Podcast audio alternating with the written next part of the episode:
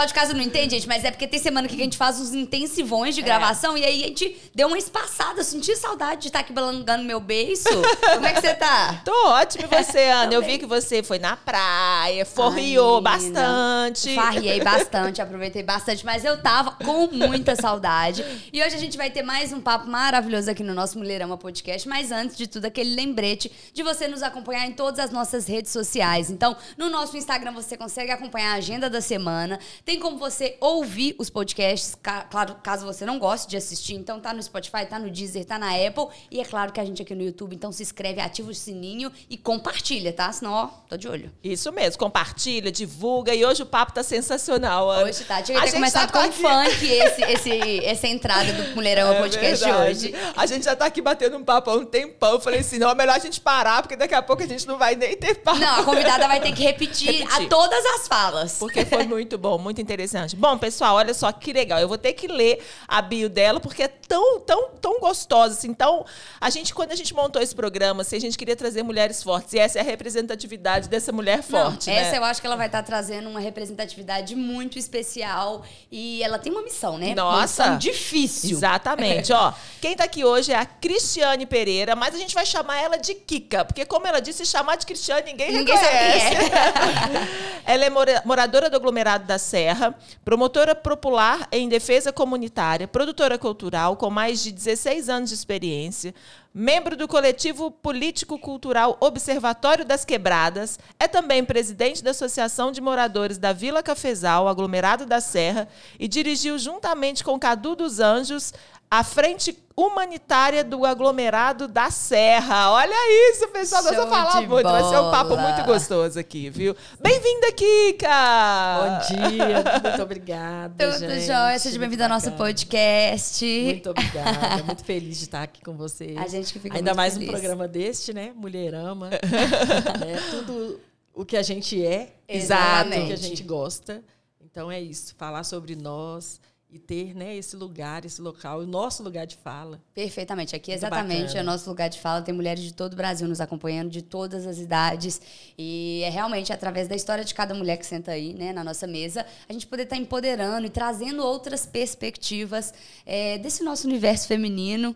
E, enfim, para quem não sabe, galera, o aglomerado da Serra é um mega aglomerado aqui de Belo Horizonte. O, É o terceiro, né? o terceiro, maior do país, não é? América Latina. Olha, da América Da Latina. América Latina, gente. Eles estavam falando aqui que tem mais de 120 mil habitantes. Tem condição, gente? Dentro da cidade de Belo Horizonte existe outra cidade, Exatamente. literalmente. Exatamente. E ela é responsável por comandar os bailes que acontecem lá. Eu sei que você sabe o que é o baile, você já ouviu falar. Eu nunca frequentei o baile, mas assim, gente, são as festas gigantescas que acontecem dentro das comunidades e que movimenta tudo, movimenta a comunidade. Eu acho que antes dela falar disso, ela pode É. falar da história dela pra gente. Vamos falar aqui que você nasceu lá no aglomerado. Me conta um pouquinho da sua história. Sim, eu sou moradora, né? Nascida e criada dentro do aglomerado da Serra. É, sempre participei de tudo que acontece. Morar na favela é muito bom, gente. Tem muita coisa. A gente é muito juntos, unidos. A gente, a galera, assim, nós somos uns pelos outros mesmo. Legal. É aquela coisa, aquela convivência que, assim, já mudei da Serra, já fui morar em bairro. Ah, é? Já. E aí, então, assim, não, tem, não existe nada igual. Sim. Eu morei num bairro que, tipo assim, eu não sabia quem que era o meu vizinho de frente. É. E na, na favela é diferente. Você sabe quem que é o seu a- o cara que mora lá na vila do outro lado. Hoje você consegue Então, mapear ali, mundo- mesmo sendo 120 mil habitantes? A gente conhece gente de todas as áreas. É claro que eu não conheço as Não, 120 mil Com pessoas. Mas a maioria me conhece. Dificilmente tem uma pessoa que não me conhece dentro da Serra. E eu conheço muita gente dentro Legal. da Serra. Então, a gente, assim, é um local onde que eu nunca quero sair, sabe? Sim, eu quero sim. sempre estar lá. Eu vivo muito feliz. É, tem gente que, né, que quando qualquer melhoria de vida que tem, quer sair da favela. Eu Uhum. não quero ficar dentro da favela. Demais. Tá sempre. Por quê? Porque é onde eu aprendi a viver, onde eu aprendi a ser o que eu sou hoje Sim, sim. sabe? Então é um lugar onde eu amo. Eu, eh, hoje eu sou casada, eu tenho três, seis filhos. Tenho três filhos meus, né? Uhum. Biológico e três do coração. Sim. São eh, a minha família. Eh, eu estou hoje presidente da Associação de Moradores eh, dentro do aglomerado, né? Desde que formei-me promotora popular, É, já na, a minha área específica seria o terceiro setor. Então foi onde que eu comecei a, a né, a, a gostar de, de, fazer. Já fazia muita ação social Uhum. dentro do aglomerado, é, já na frente do de, estando na frente na área da cultura, né, que é Uhum. a área que eu sempre gostei. E aí a gente, eu comecei com a, na, na associação já há três anos atrás e é onde eu trabalho hoje, né, desenvolvendo um trabalho maravilhoso dentro da comunidade, podendo fazer tudo que a gente pode, a gente está fazendo lá dentro, né, Sim. correr atrás, coisas que assim muitas vezes não é da nossa alçada, né, que seria é, dever né, do Estado. Aham. A gente está ali na frente, é, tomando conta, fazendo acontecer, ajudando, acolhendo, né, e fazendo o que pode, o máximo que a gente pode. Legal. Fazendo por você e por todos, né? Por todos, né? Exatamente. É. Seus filhos foram criados na Serra? Meus filhos são todos são de lá, são criados, foram criados lá. Hoje a minha filha mais velha não mora mais porque ela já casou, Uhum. mas não sai de lá. Todo final de semana tá lá em casa. É, são todos de lá. Legal, legal. A gente tem, é, para falar que ela falou, uma- a gente falou uma coisa do cafezal, porque parece que o aglomerado da Serra ele é dividido por setores, não é isso? São vilas, São- né? são Nós vilas? Temos oito vilas. Ah, então dentro de um aglomerado são oito vilas. São oito vilas. Ah, entendi. E Aí, aí a gente atua, né? A gente, eu sou da Vila Cafezal, Uhum. mas a gente atua em todas as vilas, Uhum. principalmente nessa questão é, humanitária, social, né? Porque, por exemplo, a gente distribui mil cestas no mês, Aham, mil cestas básicas. Não é só o pessoal da Vila Cafezal que tem fome, né? Aham. com certeza. Então, a gente não vai ficar apontando, ah, você sim, você não. A gente Entendi. atende todo o aglomerado. Entendi. principalmente na época do Frente Humanitário, que foi o maior projeto que a gente desenvolveu, onde a gente distribuía duas mil marmitas por dia e seis mil cestas básicas por mês, que divididos seriam quatro, eh, dava 400 cestas semanais. Entendi. Então a gente conseguiu, né, é, num momento difícil, não deixar faltar comida na mesa das pessoas, que é o mais importante. Aham. Porque a pandemia ela sempre existiu dentro da favela. Porém, que não, não com mortes igual né, uma doença matando as pessoas. Uhum. Mas as pessoas sempre viveram isso, essa questão da, da pobreza, da dificuldade, da necessidade, da fome. Ela sempre existiu. A gente, quando criança, a gente não, não vivia o que a gente vive hoje, por exemplo, questão de comida. Entendi. Né? A gente não tinha as roupas que a gente tem para ir para a escola, os meninos da gente têm hoje. Uhum. Então, é o- são coisas muito diferentes da que a gente vivia antes e vive, vive hoje, mas a gente tem hoje pessoas que também vivem por esse essa Que estão numa situação que às né? vezes não conseguiram ainda se sustentar ou demais. arrumar o próprio, é, tipo assim, a provisão, né, de- da comida. Assim, antigamente tinha uma, uma outra dificuldade que tinha dentro dessa- da- das comunidades, que a gente não tinha acesso né, a- a muitas, eh, por exemplo, a ter diálogo com os poderes públicos para estar o quê? Trazendo melhorias. Sim. Aham. Né? Então, assim, teve vários projetos, por exemplo, o Vila Viva, foi um projeto que veio que fez uma obra imensa dentro da da- da- das favelas, que aí a gente começou a poder ter as casas mais seguras, porque antigamente tinha o quê? Não podia chover, que as casas descia tudo. Sim. Nossa. E aí foi aí que eu lembro onde que eu comecei a minha- a- minha- as minhas ações sociais. Eu tinha 12 anos de idade, teve uma chuva dentro da- do aglomerado da Serra, que todo mundo ficou, a maioria das pessoas ficaram desabrigadas Nossa. caiu os barracos tudo. Então, assim, muita gente sem lugar para morar, ia para a escola, para a igreja, nos lugares mais seguros. Sim. E aí, o que, que a gente fazia? A gente começou a juntar uma turma dentro da favela e descer para a parte baixa do aglomerado para pedir ajuda para as pessoas nos prédios. A gente batia de apartamento a apartamento, pedindo interfone, batendo, batendo nos interfones, pedindo ajuda. E aí, o que a gente conseguia, a gente levava para dentro da serra. E eu não posso esquecer de uma pessoa muito importante que assim ajudou muito o aglomerado da Serra. Hoje ele não está entre nós mais, mas era uma pessoa que tipo fez muito pela gente, que é chamado senhor Antônio Pinheiro. Que ele era, na, ele é pai do Chico Pinheiro hoje, não sei se vocês Ah, conhecem sim, o Chico, sim. ele é pai do Chico Pinheiro. E ele era uma pessoa que ele ajudava muito, ele sempre muito católico, ajudava muito a favela. Uhum. Então foi o São Antônio Pinheiro que ajudou muito nessa época. E aí ele entrou para a política, ele virou vereador, depois ele virou deputado, e aí ele conseguiu construir 20 barracos. Ele fez Uhum. 20 anos de casado e ele constru- construiu 20 barracos dentro da Serra, Que legal. que foi justamente para essas pessoas que tinham perdido as casas. Ai, que fantástico. Sabe? Então são histórias assim que a gente lembra, né? Na Uhum. época eu era criança, Sim. mas já participava disso Aquela tudo. necessidade de estar auxiliando a Isso. pessoa, o próximo de ali. estar participando disso tudo. E o social, gente, ele vem de dentro, né? Uhum, Não com adianta, certeza. Não adianta a gente você querer fazer uma coisa porque o outro está fazendo.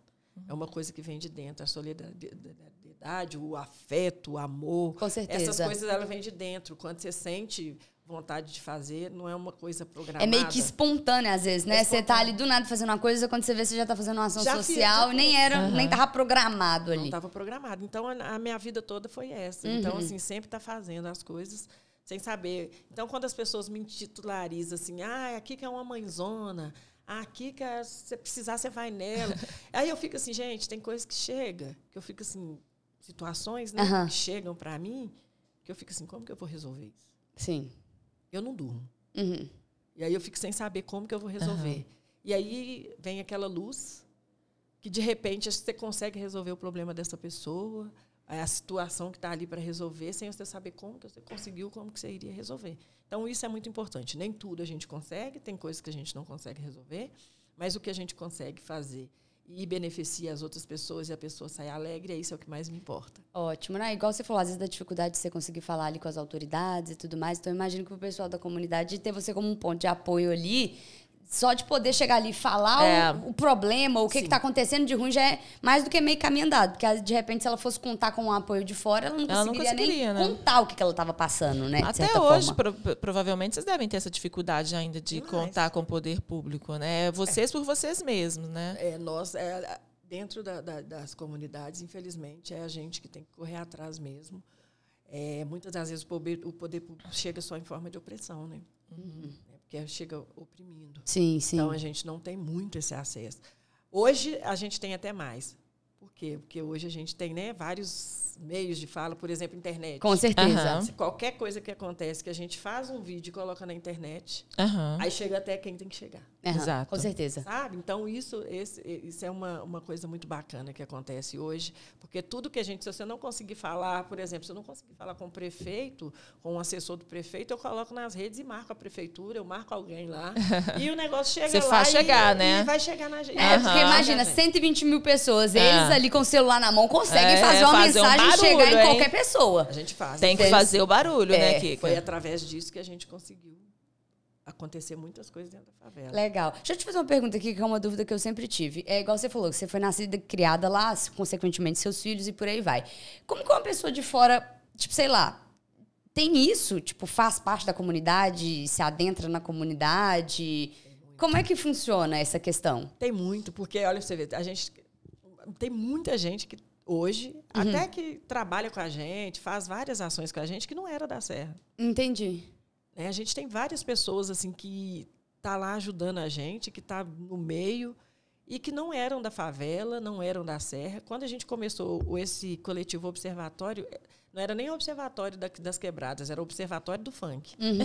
Foi formado por pessoas de fora, Sim. advogados, eh, jornalistas, sabe? Então pessoas que não eram da comunidade, mas que ficavam acompanhando a gente Uhum. e que via a necessidade de estar ali ajudando a gente a ter esses acessos. Entendi. Então foi assim que a gente formou.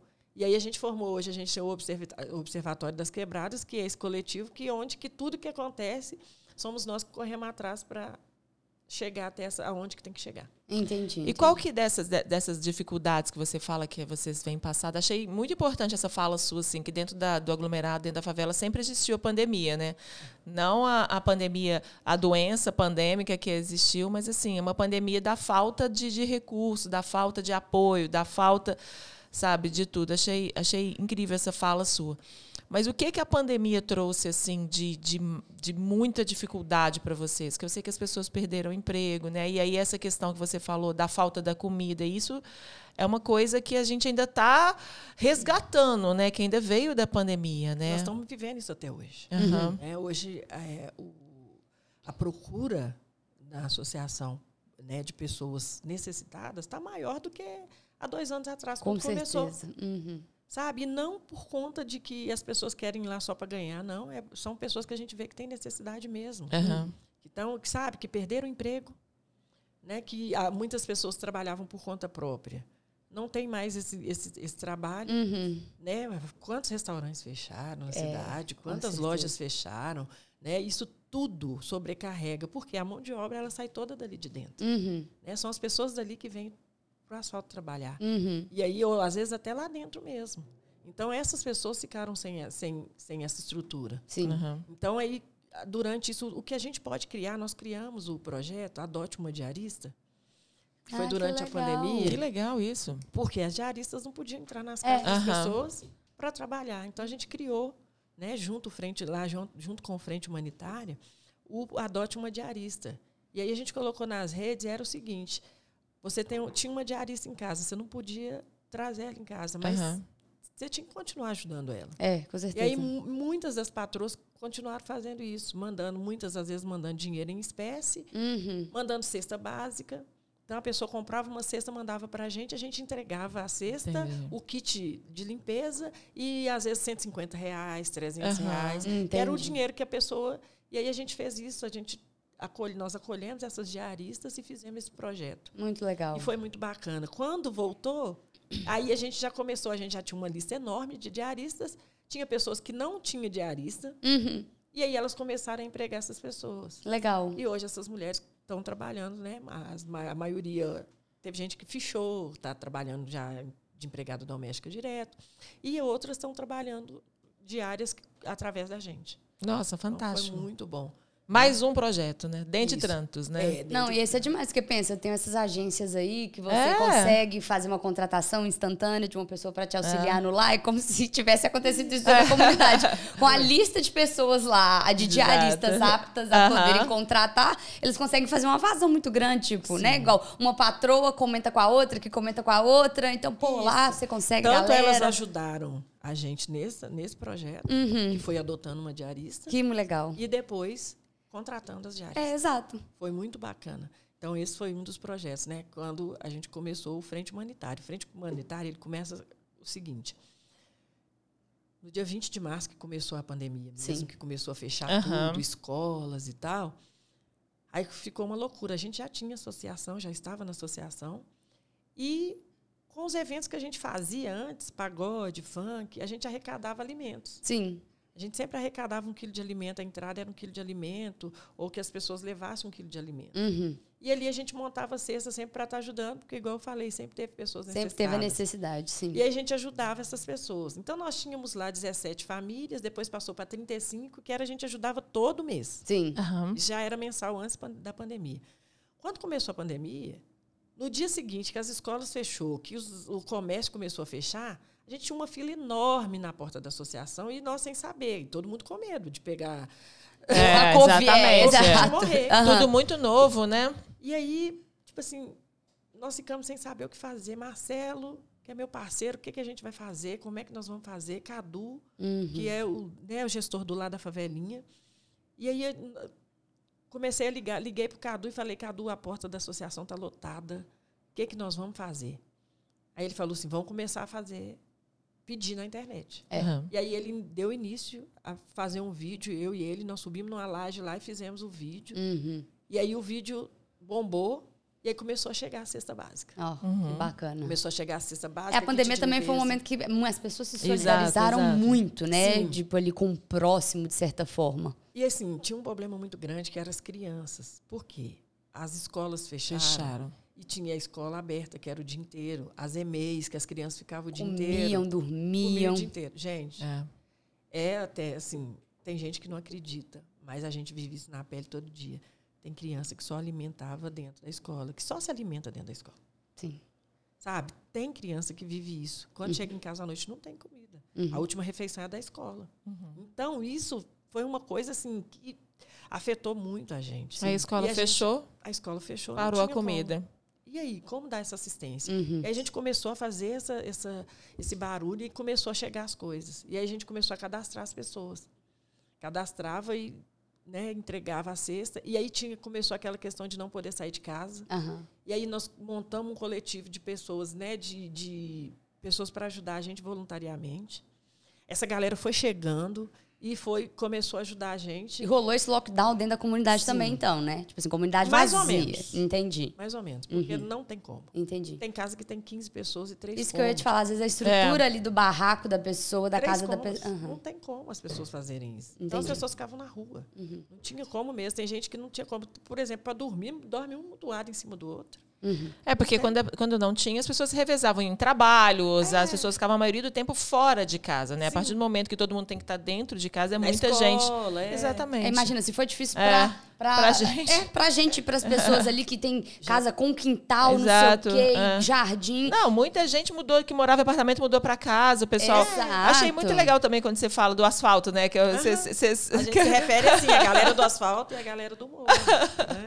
Porque a galera do asfalto, muita gente que morava no apartamento teve que mudar para casa, porque já estava sentindo que aquilo ali para criança é apertado. Você imagina dentro de uma, de uma realidade, né? Que também pessoas. tem toda a questão social Exato. também. A galera precisa soli- tipo assim, se comunicar, se envolver ali um com o outro. E, E aí não tinha isso. Não tinha. Aham. Felizmente não tinha. Os meninos ficavam na rua, nas praças. sim. E a gente, por máximo que a gente tentava. E Quem conseguia ficar dentro de casa, a gente conseguia levar a cesta básica até a casa das pessoas. Nós começamos com esse programa, mas por fim a gente não estava aguentando. Uhum. Porque era é muito grande a favela. Entendi. Então aí a gente, a princípio, a gente, ali, então, ele carregava cesta assim, nas costas o dia inteiro, subindo e descendo morro, Aham. beco. E aí a gente fez o que a gente conseguiu. Depois a gente não deu Mas essas mais. cestas vieram de quem? Essas Essas doações? Aí já viriam de pessoas, as primeiras de pessoas físicas, grupos de empresa, É. igrejas. Foi? Que foi vocês entravam em contato. Não, Isso, é, é do- também. Um barulho e É. as pessoas que você É. entrava em contato. Aí, o que, que ajudou a gente bastante também? Reportagem. Uhum, Então, chegou show. uma reportagem, fez uma reportagem, saiu na reportagem, e isso as, as pessoas foram vendo. As, as reportagens ajudam, ajudam muito, Sim. qualquer coisa que a gente vai fazer. Então, aí, a reportagem passou na TV, aí a galera já via e já começava a doar. Legal. Uhum. E aí, só que foi só estendendo, gente. Era, era o quê? Era um Era, mês. é, não, era, era, Era tipo 15 quarentena, era dias. 40 É, dias. Começou um Aí trenzinho começou ali. e foi. Vai e- alastrando. Quando passou esses 40 dias que nada voltava, a situação só piorava, aí a gente começou a ficar doido, porque Aham. Tinha mais, né? Aí as fazer. pessoas começaram a perder o emprego, né? Isso, aí É. já tá, já estava todo mundo desempregado. E aí a gente, eu recebi uma ligação Uhum. do Instituto Unibanco. Ah, que legal. É, a Thaís, uma moça que seguia meu trabalho e tal, Legal. e ela via o que, que a gente estava fazendo, ela me ligou, falando que teria essa oportunidade né, de, do, do Instituto. Ele- Ela perguntou o que, que a gente gastava, o que, que a gente né, tinha ali para atender, né, qual que seria o custo e tal. E aí eu passei para ela a, o- a lista que a gente tinha de cadastro, de pessoas que a gente atendia e que a gente não estava dando conta de atender. Uhum. E aí, ela, aí a, gente, a gente fez uma planilha, mandamos para eles, eles a- aprovaram. Quando ela me ligou falando, Kika, foi aprovado, a gente vai ajudar vocês, são, que eu falei, né? São duas mil marmitas por dia, e Sim. seis mil cestas básicas por mês. Eu não acreditei. Que caí legal. Instituto Unibanco? O Instituto Unibanco. Parabéns, então, pela iniciativa, Instituto Unibanco. Unibanco. Thaís, A parabéns, a, viu? A Thaís ajudou a gente demais. Então, assim, ela. Aí ela começou, né? Nós começamos a dialogar e a, a associação não tinha um CNPJ já regularizado. Aham, E a favelinha já tinha. Foi aí Uhum. que eu entrei em, em contato com o Cadu dos Anjos. aham. Falei, Cadu, a gente precisa usar o CNPJ da favelinha para receber essas Sim. E fazer essa- essa- esse, esse movimento aqui dentro. E aí, uma outra coisa muito importante, a gente tinha um voluntariado, 16 pessoas, que não recebia nada. Uhum. E aí a gente pôde contratar 60 pessoas. Que legal. Show. Para quê? Para cozinha. Só dentro da cozinha a gente teve 13. tre- Tinha 13 mulheres trabalhando. E nisso a gente não tinha estrutura também. Então, com essa grana, o que, que acontece? Estava acontecendo muita live, né, na época. Sim, Aham. exato. E aí o Jonga fez uma live. Aham. O Jonga fez uma live e nessa live ele arrecadou 100 mil reais. Ó, show. E aí ele ajudou, com esses 100 mil reais, ele ajudou a gente a reformar a cozinha, que é o espaço que a gente tinha lá, Que é o espaço da, da da associação. associação. E essa Aí casa gente- da associação é o quê? É de vocês? Não, é uma- um espaço da comunidade, que hoje Perfeito. é gerido pelo lado da favelinha. Ai, que legal. Então, o que, que a gente fez? Aí o Jonga fez essa live, a gente Arrecadou. conseguiu reformar esse espaço da associação E o restante comprou tudo de cesta básica, compramos todos de cesta básica, que foi para outras comunidades e foi também para o aglomerado da Serra. Que legal, gente. Então ele deu a, a, essa força foi assim geral, porque a gente não tinha espaço, né? Uhum. Tinha um espaço, e não tinha estrutura. Sim. Entendi. E aí o instituto entra com a estrutura que já era, né, fogão, vasilha, Até porque sair duas mil marmitas no dia, muita coisa, muita panela. você tem que ter muita panela. Tem panela demais. Nossa, mãe. E aí vocês contrataram as pessoas de dentro da comunidade mesmo para fazer essas Isso. marmitas. E aí foi assim, as merendeiras que estavam paradas, não podia trabalhar, que as escolas fecharam. Sim. Né, mães solos, a gente foi dando preferência a isso, né? As mães solos, as mães que as pessoas que não tinham como estar levando essa renda para dentro de casa. E aí a gente se organizou da melhor forma, né? Todo mundo, né, com, com é, de máscara, tomando todos os cuidados possíveis, porque era muita gente também Era, no sim, espaço. sim. E a gente tomando o maior cuidado possível. Graças a Deus, ninguém que estava lá durante esse tempo pegou Covid. E Uhum. a gente conseguiu atender, né? Durante. E esse, esse- só que esse projeto, ele, a duração dele foi três meses. Aham. Então, durante esses três meses, a gente conseguiu fazer esse movimento assim bem grande dentro da Serra. E aí, pós esse projeto, que a gente já não tinha grana mais para fazer, Não tinha para manter as pessoas. manter, a gente começou. Aí as, as, as outras pessoas, que são pessoas que né, não fazem parte de, de entidade nenhuma, é, começaram a ajudar a gente com pouco. A gente diminuiu, a gente já não distribuía mais duas mil marmitas, mas aí começou a aparecer parceiros, gente Uhum. é, que tinha condições ainda, né? E doava, tipo assim, ah, vou doar a carne, vou doar sim, o gás, sim. vou doar a verdura. Né? A gente parceria com os, com os comércios, com o comércio local, porque toda essa renda do, do, do Frente Humanitária ele foi usado dentro da comunidade, por pessoas com comércio. Né? No, a gente comprou tudo no comércio. Legal. E a gente, a mão de obra era toda da- dentro da comunidade. Vocês faziam, então, Nossa, girar ali o dentro, né? ali Tipo, dentro. compra de quem vende lá dentro, contrata quem trabalha lá dentro, Aham. por aí vai. Foi tudo E, ali dentro. e aqui a gente não pode deixar de falar também do Jonga. Parabéns, Jonga, pela essa iniciativa. Com certeza. Demais. Que é, uma, é um artista que ele sabe que tem voz, né? Que ele pode fazer alguma coisa dentro do momento pandêmico que estava todo mundo desesperado. Ele teve também essa iniciativa é, de fazer essa live, de arrecadar um dinheiro.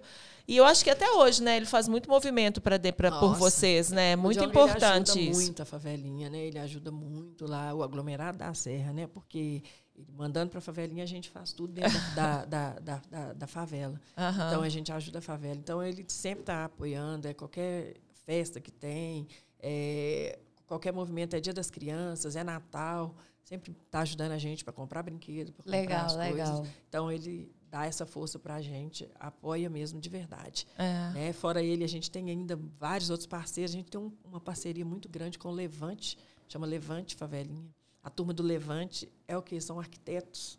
É mesmo? Eu acho que eu já ouvi falar desse Que projeto. legal! São dois projetos. Ah, Tem os arquitetos da vila, ah. que é, um, é a da Wanda. A Wanda é uma arquiteta formada, que ela mora na, no- na pontinha da serra. Sim. E aí ela trabalhava na arquitetura dentro, acho que, da prefeitura. De repente, a Wanda teve essa ideia de fazer esse, esse projeto dentro da favela. Por quê? Que favelado que vai fazer projeto para... Construir Pra alguma construir coisa, alguma né? coisa. É. Sim. O nosso projeto somos nós mesmos. A gente faz o nosso barraco, cada dia um cômodo diferente. E aí, quando ela chega com essa ideia, é muito bacana. Por quê? Porque ela vai lá, fala assim, você fala assim, ah, eu preciso reformar essa sala. Aí ela chega, olha, fala, o que, é que você precisa? Ah, eu quero a parede tal, Sim. eu quero pôr gesso, eu quero rebaixar meu teto, eu quero um blindex, o piso eu quero porcelanato. E ela vai anotando tudo e da forma que você faz. Passa uns dias, a Wanda te chama e te mostra ali o projeto, você fica babando. Você fala assim, que é isso? Que legal! Aí, hoje, ela tem uma- consegue várias parcerias com várias empresas de fora Pra auxiliar na construção. para né? auxiliar. É, e aí, com isso, consegue também doações. Então, através dela, a gente conseguiu doar vários banheiros, várias cozinhas para várias pessoas lá. Que legal. E aí, ela faz o seguinte: ela te apresenta o projeto, fala, ah, deu X. Uhum. Aí você não tem trabalho nenhum. Ela que faz o contato com o depósito, com os pedreiros, ela que contrata essa mão de Gente, que obra. fantástico. E ela tem um site, alguma coisa, um Instagram? Tem o Instagram, A Arquitetos gente- da Vila. A gente vai deixar aqui, Vai então, o contato. Arquitetos da Vila. da Vila e depois chama é a Wanda para vir contar a história Ah, por É favor, mesmo, que legal certeza, demais isso. convidada. Achei fantástico isso. Porque é muito bacana. E aí, com isso, gente, vocês não têm o- noção de quanto a comunidade fica feliz. É, com certeza. A pessoa, né, muito chique. Com certeza. O arquiteto fez a minha sala, o arquiteto fez a minha cozinha, sabe? Coisa que não existia. E aí, com isso, com essa questão da, da, da favelinha também, que é, já junta essa, uma equipe de, de, de arquitetos que começam a fazer para nós projetos dentro da favela que a gente não conseguiria. Uhum. Por exemplo, a gente tem uma quadra lá para reformar, mas nós não temos dinheiro. Sim. Então a gente vai começar a, é, né, começa a correr atrás de parceiros e eles vão lá e fazem, juntam um mutirão, fazem um mutirão, não cobram nada. E eles podem auxiliar também para que, que, por exemplo, igual você falou, os barracos vão sendo construídos por nós mesmos. Mas, tipo assim, tá certo, aquele lugar ideal, não. pode construir isso aqui, pode levantar. Então, isso é muito importante nesse sentido. Porque, por exemplo, igual você falou, na chuva, não sei o quê, nananã. É tudo. Se você pega um barraco ali que foi construído É, de uma forma cai. comprometida, ele vai cair. E aí a pessoa vai ficar sem lá, a pessoa vai morrer. Deve ter acontecido isso agora, né? Que esse Essa ano choveu chuva, muito, né, aqui em BH, gente. né? Foi terrível, foi terrível. Nós temos uma área de invasão lá, Uhum.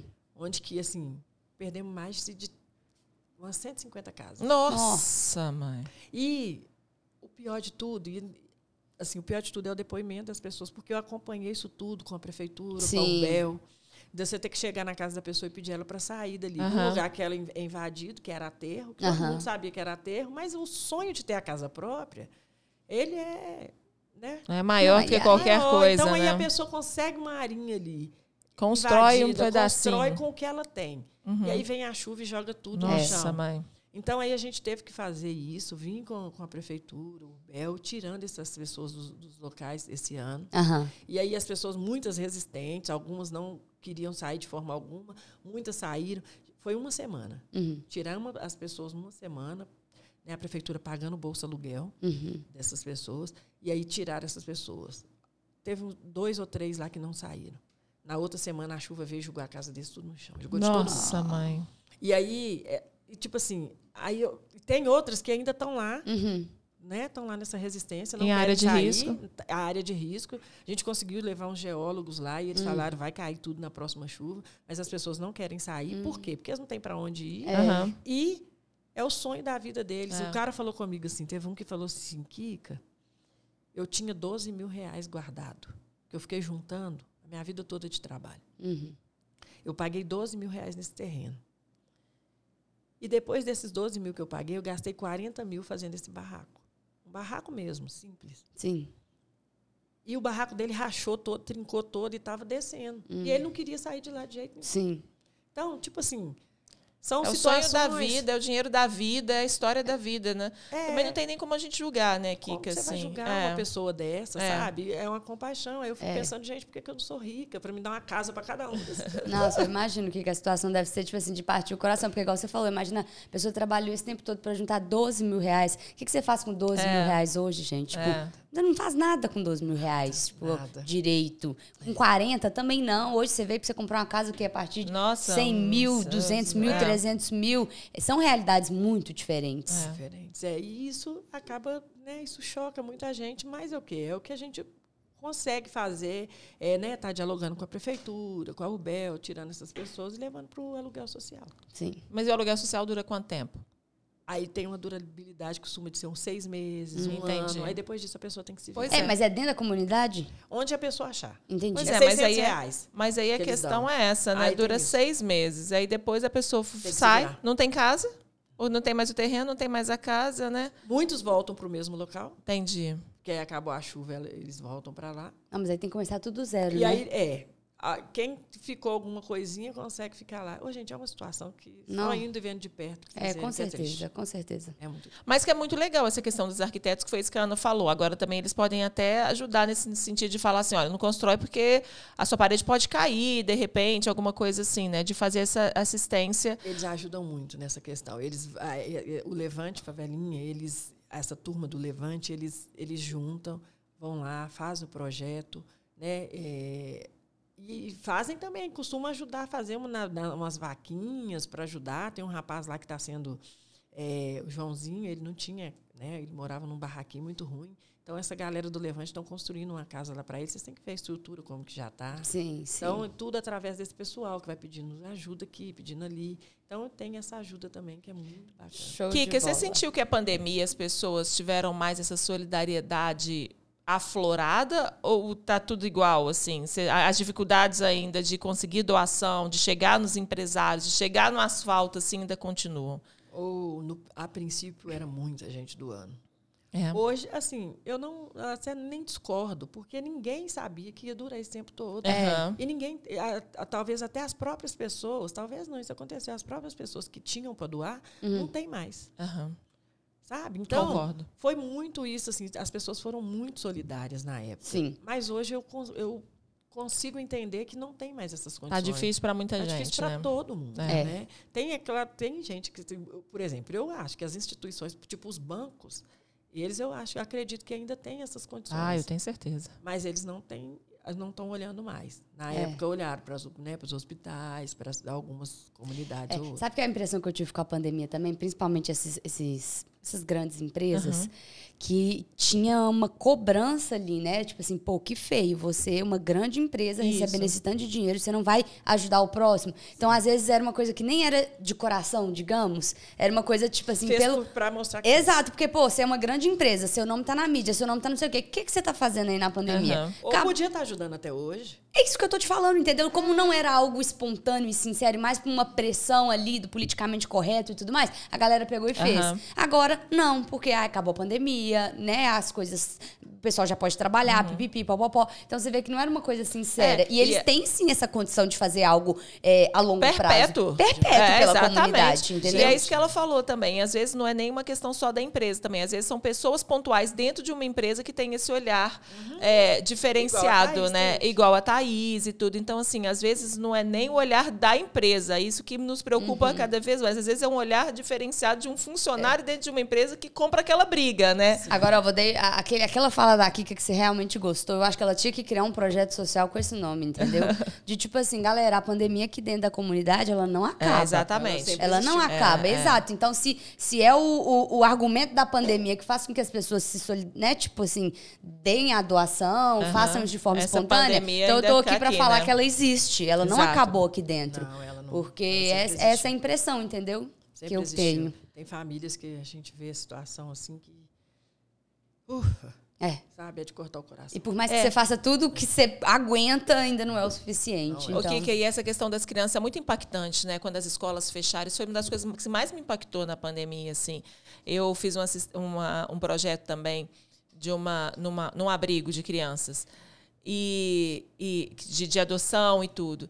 E aí a gente e a, e a diretora desse abrigo falou assim, nós a- o que mais nos preocupa assim agora vai ser os abandonos das crianças, as assistentes sociais não, não, não conseguirem chegar nas escolas para ajudar essas famílias, que muito da- das, das manifestações né, e dos pedidos vem das escolas, né, das famílias, de entender o que estava acontecendo. Então, assim, essa questão impactante da falta de comida nas escolas, de tudo, foi muito pesado para vocês, né? Foi assim, foi, demais. foi muito. As crianças nos, nos trazem essa questão da, da realidade, né? Falou assim, poxa, a vida para eles precisa, não precisa ser tão difícil assim, né? Ué, antes da pandemia, teve uma greve que aconteceu é, escolar Eu lembro. e as escolas fecharam. Sim. Aham. Gente, a, a porta da associação ficava lotada de gente, e as mães pedindo que não tinha leite, Uhum. não tinha comida, não tinha as coisas. Uhum. Isso foi, foi 20 dias de greve. Aí eu chamei o Marcelo, falei, Marcelo, é, vai ser meu aniversário, estava no mesmo meu aniversário, sou do mês de junho, fiz aniversário no mês de junho agora. E aí foi justamente no mês do meu aniversário. Eu falei, vamos fazer um, um, um evento, um pagode, pagofunk. E, é, dentro de uma quadra, a gente uma, tem uma quadra lá, e a gente arrecada leite e alimento. Então a entrada era uma, um litro de leite Uhum. ou um quilo de alimento. Sim. A gente arrecadou 200 litros de leite. E aí, essas mães que estavam vindo lá, a gente distribuiu Os esses leites para elas. A gente dava uma caixa de leite para uma mãe. Gente, vocês têm que ver a felicidade. Sim. Então, é isso que agrega, é isso que faz o coração da gente mover e eu não consigo parar. Porque quando você sabe que você está ajudando as pessoas de verdade. Existem pessoas dentro do aglomerado, gente, que são ingratas. Uhum. Que elas não veem esse trabalho da gente. Acham que a gente está fazendo para o próprio ego. Entendi. Sabe? Então, tem isso também. Tem essa parte também. Não vai achando que tudo é maravilha. Não, porque não, não, é. não. Não é, É, você- tem gente que mete o pau, É. fala, ah, você tá querendo aparecer. né? Então, então, a gente sabe Ah, que tem mas isso. Mas é igual, a gente, nosso coletivo, a gente sempre conversa, eu e Marcelo, a gente, nós não estamos ligando para esse tipo de pessoa. Não, minha filha, o que vem é muito maior que o É- positivo é muito maior do que o É negativo. muito maior. É o Ah. que você sente quando você entrega aquilo para a pessoa que você faz de coração e que você está ajudando de verdade. E quando você deita Acabou. a cabeça no, travesseiro à noite, você dorme em paz, porque você sabe que você fez tudo que você podia fazer. É, é igual eu falei para você, se eu não conseguir, eu não durmo. Sim. Mas se eu conseguir, eu durmo em paz, alegre, feliz. O Kika, mas foi o que você falou. A realidade do aglomerado deve ser. A gente sabe que tem a violência, a gente sabe que Sim. tem o tráfico, a gente sabe que tem essas coisas, sabe? E isso, no Brasil, né, no, no- no nosso país, isso sempre teve uma ressalva muito mais impactante do que as coisas boas que acontecem dentro do aglomerado. Né? A, gente, a gente vê muito mais matérias das coisas que são muito ruins que acontecem dentro do aglomerado, da violência, do tráfico, do- Sim. das armas, né? De, de tudo, do que realmente das coisas boas que acontecem, né? E que não é uma coisa assim, ah, é porque. É porque eu acho que é o mundo, de modo geral, dá mídia para coisas ruins. Sim. Sim. De um modo geral, isso é fato, né? Assim, a gente vê na internet, quando tem uma polêmica, quando alguém faz uma ação social, algo, alguma coisa muito boa, aquilo ali dá dois posts e tal. Agora acontece uma coisa ruim para você ver. É, gente todo faz. mundo. Quando a gente é. posta assim, ó, tá tendo operação policial. Gente do céu, mas todo mundo tá olhando. Ó, teve tiroteio. Nossa, Deus. É. Bomba. É, agora posta lá que tá Ah, precisando de não. dos do, É, dois mil de, leite pra ver o que, que a galera Não, vai não. fazer. A gente fez um projeto é, antes da pandemia lá, chama Circuito Serra Transitando na Quebrada. Na área da cultura, para a gente saber o que, que a gente tinha de, de artista, de músico. Que dentro. legal. E tem E muita aí- gente, né? Tem, Nossa. a gente descobriu vários talentos. E aí, quando a gente entrou no Google para você pesquisar aglomerado da Serra, gente, só ouvia falar de morte, de Aham. tráfico, de prisão. Você não achava nada de bom. Então Sim. foi daí que a gente foi ver, sabe? O que, que é que a gente podia estar Aham. mostrando É. e, e- É, o povo, é, o povo gosta de trem ruim mesmo. É, difícil, é complicado. Imagina. Aqui, que a gente, a gente falou nos bastidores aqui, mas vai sair também, ou às vezes já até saiu. A gente tem uma pessoa de dentro do aglomerado, um grande artista, um artista que está tendo uma reconhe- um reconhecimento nacional, porque as fotos dele estão sendo vendidas, que é o Rafael Freire, que é um fotógrafo que a gente teve o prazer de entrevistar. Sim, foi que demais. é um dos tantos talentos que deve se Demais. ter no aglomerado, Até né? falar do Rafa. Rafa é um menino que eu vi crescer. Sabe, a família dele, conheço a família toda. Inclusive, tem pessoas, eu tenho primos que são primos dele. Ai, que né? legal. Minha prima foi casada com o tio dele e tal. Então, o Rafa, assim, um excelente artista de dentro da favela. Com um menino que vai brilhar muito ainda. Porque, Nossa, vocês não têm noção. E, assim, é muito bacana quando você vê dentro de É, dentro e que do valoriza a cultura, e que valoriza o É. aglomerado, e que valoriza as pessoas de dentro, né? Sim. Que cria um projeto para dentro, independente de qualquer coisa, ele tá ali valorizando e mostrando. E é exatamente isso, mostrando o outro lado, né? Sim. Que foi muito do que ele falou. Ele poderia muito bem pegar o talento dele e E sair, sair pra fora, fora e do vir pro aglomerado, asfalto, né? né? E vir pro asfalto E, e e fazer... fazer- coisas que tá na moda ou coisas que as pessoas às vezes, Não. né, dão mais repercussão, mas não. Ele quis trazer o talento dele pra dar voz, pra dar beleza pra comunidade. A gente acompanhou o trabalho dele aqui, foi tipo assim, a coisa mais bacana. linda do mundo. É muito, é muito. Ficamos apaixonadas, de É verdade. Todo mundo que vira e fala, ai, tô precisando de um fotógrafo. Rafael Freire. É referência nossa de dentro. da Isso mesmo, Rafael Perfeito. Freire. Eu acho que a gente então já pode começar a falar É, do a gente falou, assunto é. tão desejado. Vamos aproveitar então trazer umas, umas, umas guloseimas, porque agora o papo vai render, entendeu? Ô, Kika, mas antes da gente começar disso, me fala como que te- surgiu essa ideia da gente transformar essas questões. Foi justamente nessa parte aí, quando você começou a descobrir os talentos, que veio essa vontade sua do, do- da, da música? Onde, onde que aflorou essa questão da- do funk, das músicas? Esse contato, né? É, exatamente. Ó, gente, vou apresentar aqui pra Kika, mas a nossa parceira da Showcake, mais uma vez arrasando aqui com essas delícias. Esse aqui eu nunca comi, não, tá, gente? Delícia, olha. Que, que esse aqui é para agora a gente conversar, comer. Agora vai render. Agora vai render. E eu já vou comer que eu não tô morta. Fica à vontade também, Kika. Obrigada, Showcake, mais uma vez, viu? Sempre Pro- delícia, sempre deliciazinhas delícia. fornecidas aqui para o programa. E aí, nessas, nessas investidas suas de descobrir esses talentos, assim, o que, que você descobriu de talento, assim, de- dentro da... Não, Então, tanta coisa, né? É muita coisa. Bailarinos, né? né? Músicos. Na favela tem de tudo, tem muita coisa boa. E tem uma importância muito grande que talvez as pessoas não saibam, que é onde que a gente descobre esses talentos, Uhum. são através dos projetos sociais. Aham. Os projetos sociais, eles revelam muita coisa, muita gente. Uhum. né? A gente tem um, um bailarino, gente, incrível, não sei se vocês É já mesmo? conhecem, que é o Jean, Jean Pierre.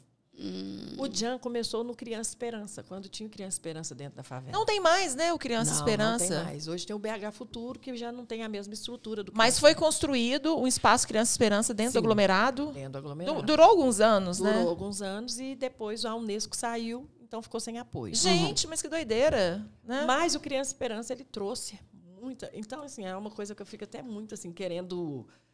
Eu não sei, talvez eu creio que uma hora a gente vai chegar até quem Aham. a gente tem que chegar para falar dessa volta do Criança Esperança Aham. e de vários outros projetos sociais.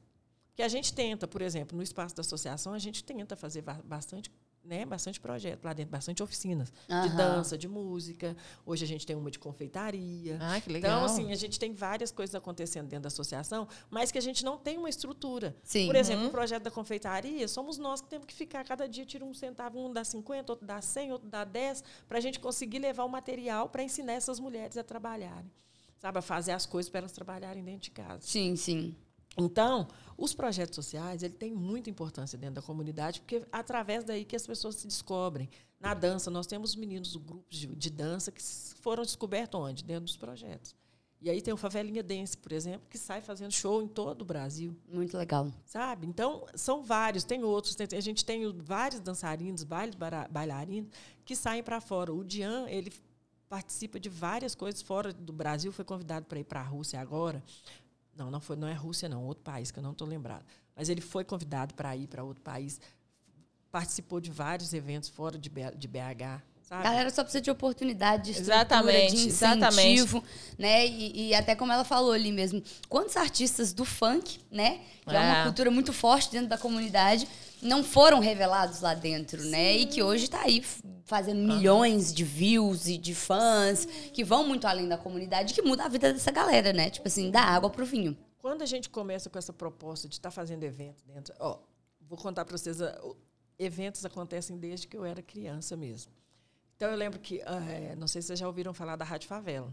Sim, sim, demais. A Rádio Favela, é, assim, foi a primeira, né? a- É a única, mas é a rádio que tinha dentro da favela, onde que todo mundo acessava. E o Misael, que é o dono da Rádio Favela, ele fazia, ele fazia os eventos dentro da favela.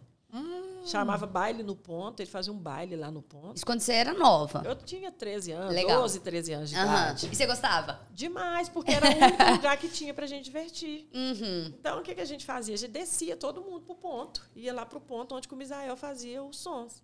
Eu lembro disso, gente. Pois é, e ele Fala. fazia esse som no ponto. E ele- então todo mundo ia, todo domingo tinha som no ponto. Ele tinha uma Kombi, Aham. onde que ele colocava toda a aparelhagem de som. Eu dele. lembro Não disso. Eu acho que ainda. alguma vez mostrou isso na TV. Eu lembro muito. Ainda tem a Rádio Favela? Tem, o, tem a Rádio Favela. Ah, que legal. E tem o, o, o filme que chama Uma Onda no Ar, que conta Ah, então um pouco deve ser dessa isso. realidade. Você deve ter visto esse filme. Provavelmente. Eu Uma lembro onda demais disso. Da galera no, aham. no Isso, então o Misael, ele, ele fazia esse som no ponto e onde que a gente ia. Então a garotada, todo mundo, né? Ia pro som no ponto. Depois começou a ser proibido esse som no ponto, Sim. que é igual foi a, a mesma questão dos bailes.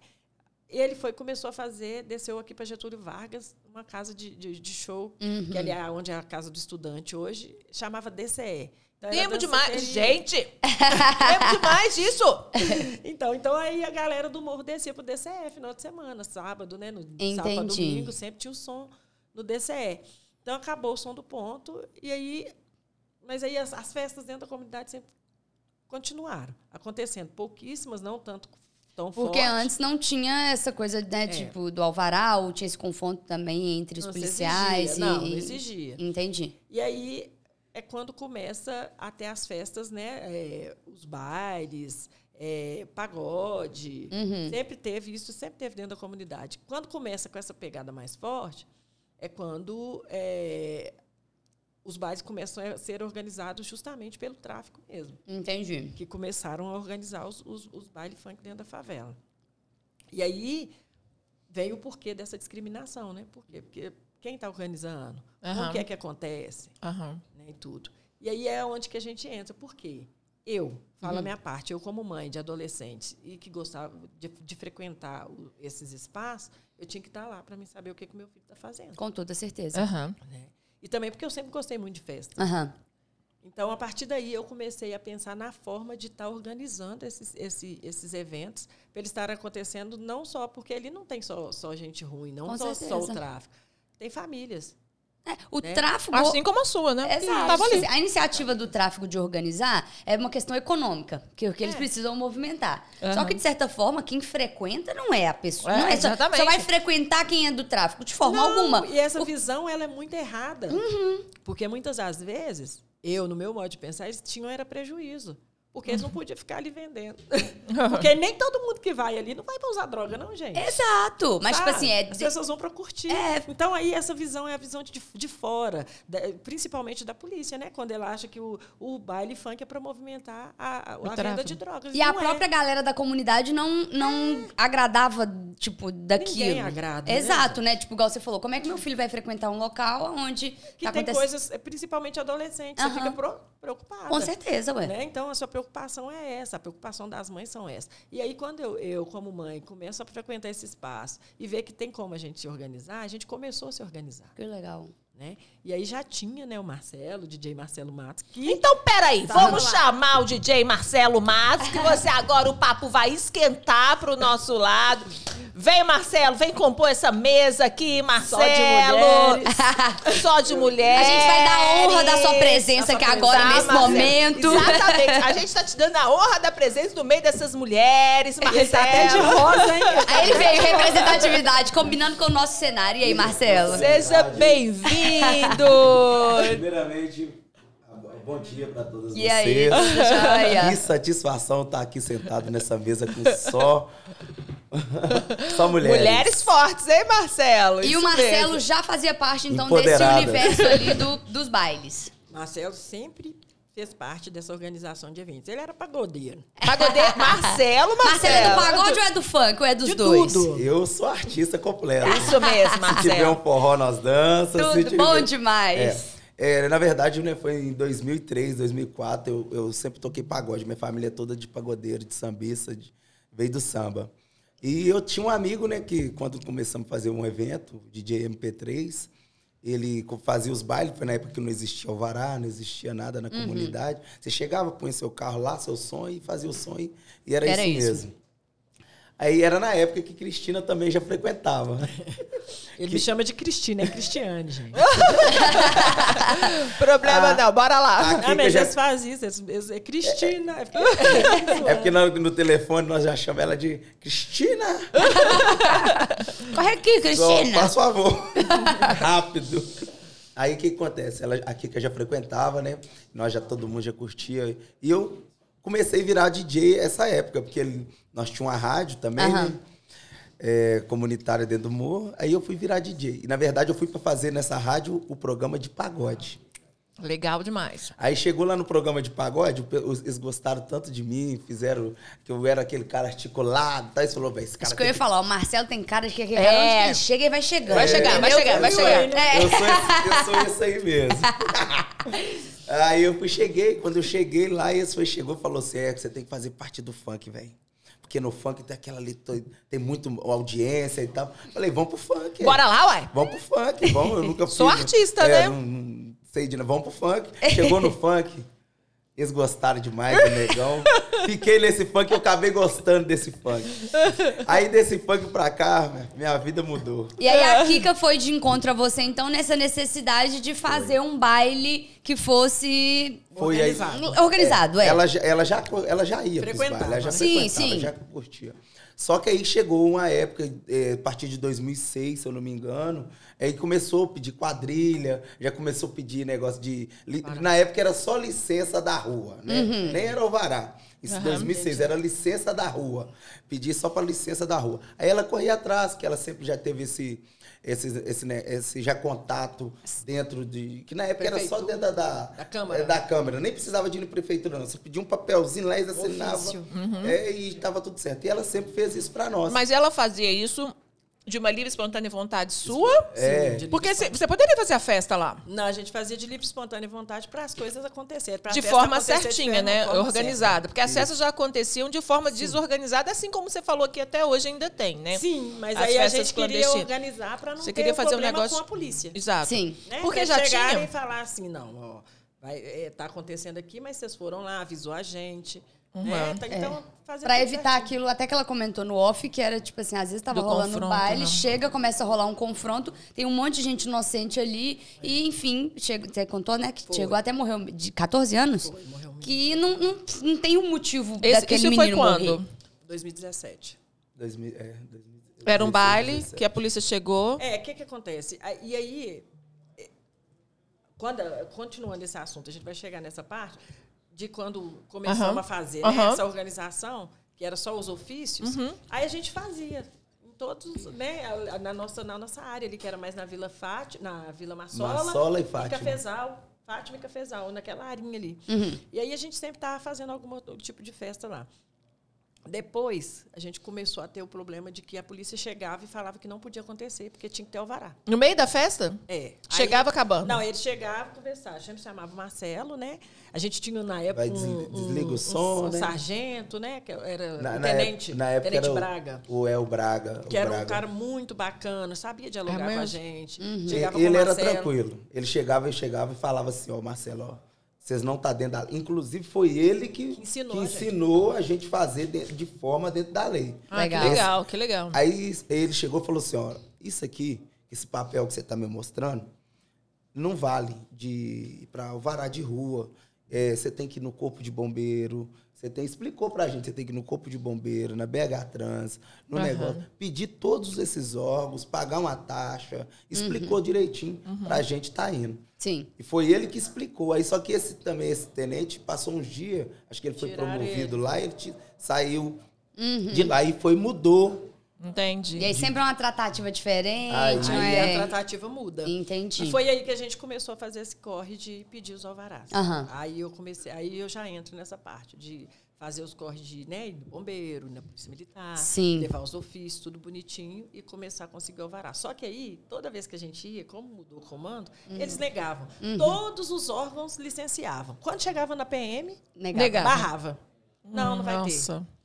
E aí a gente não podia fazer. Aí nós começamos a fazer assim mesmo. Uhum. A gente fazia, aí eles chegavam e parava. Entendi. Aí chegava, mandava desligar o som, a gente desligava. Até quando durasse, a gente dava, fazia. Até porque tem uma importância econômica muito forte para a comunidade. Muito então, forte, mas ah, eles não têm esse olhar. Com certeza. Igual eu falei, no olhar deles estavam beneficiando o tráfico, a gente era laranja do tráfico. Uhum. Para eles sempre a gente está né, eh, fazendo aquilo ali para o tráfico, não sabe que a gente tem essa cultura e que a gente gosta de estar fazendo isso. Sim, Então, e provar isso foi muito difícil. É muito difícil até hoje. com certeza, eu né? imagino. Porque É, porque o funk ainda é muito descriminalizado, A né? luta Mas continua. a luta É, não eu acho que ela passa por, por fases, né? Muito assim, de determinadas épocas de provar, outras de conseguir alguma coisa, mas a, a dificuldade é permanente, né? Sim. De tudo que vocês fazem até hoje, né? Sim. Porque ainda existe essa descrimina- descriminalização, tanto com aglomerado, tanto com tráfico, tanto de achar que na favela só, só mora bandido. As pessoas ainda têm essa percepção. Isso é uma coisa absurda da gente falar isso em 2022, né? Demais. E ainda teria que provar essas coisas que você está falando, né? E assim, uma coisa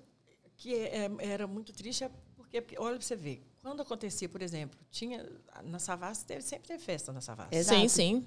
E aí, festa na Savassi, fechava a praça toda, a rua, e, descia, e todo mundo estava, né, a playboyzada toda na Savassi.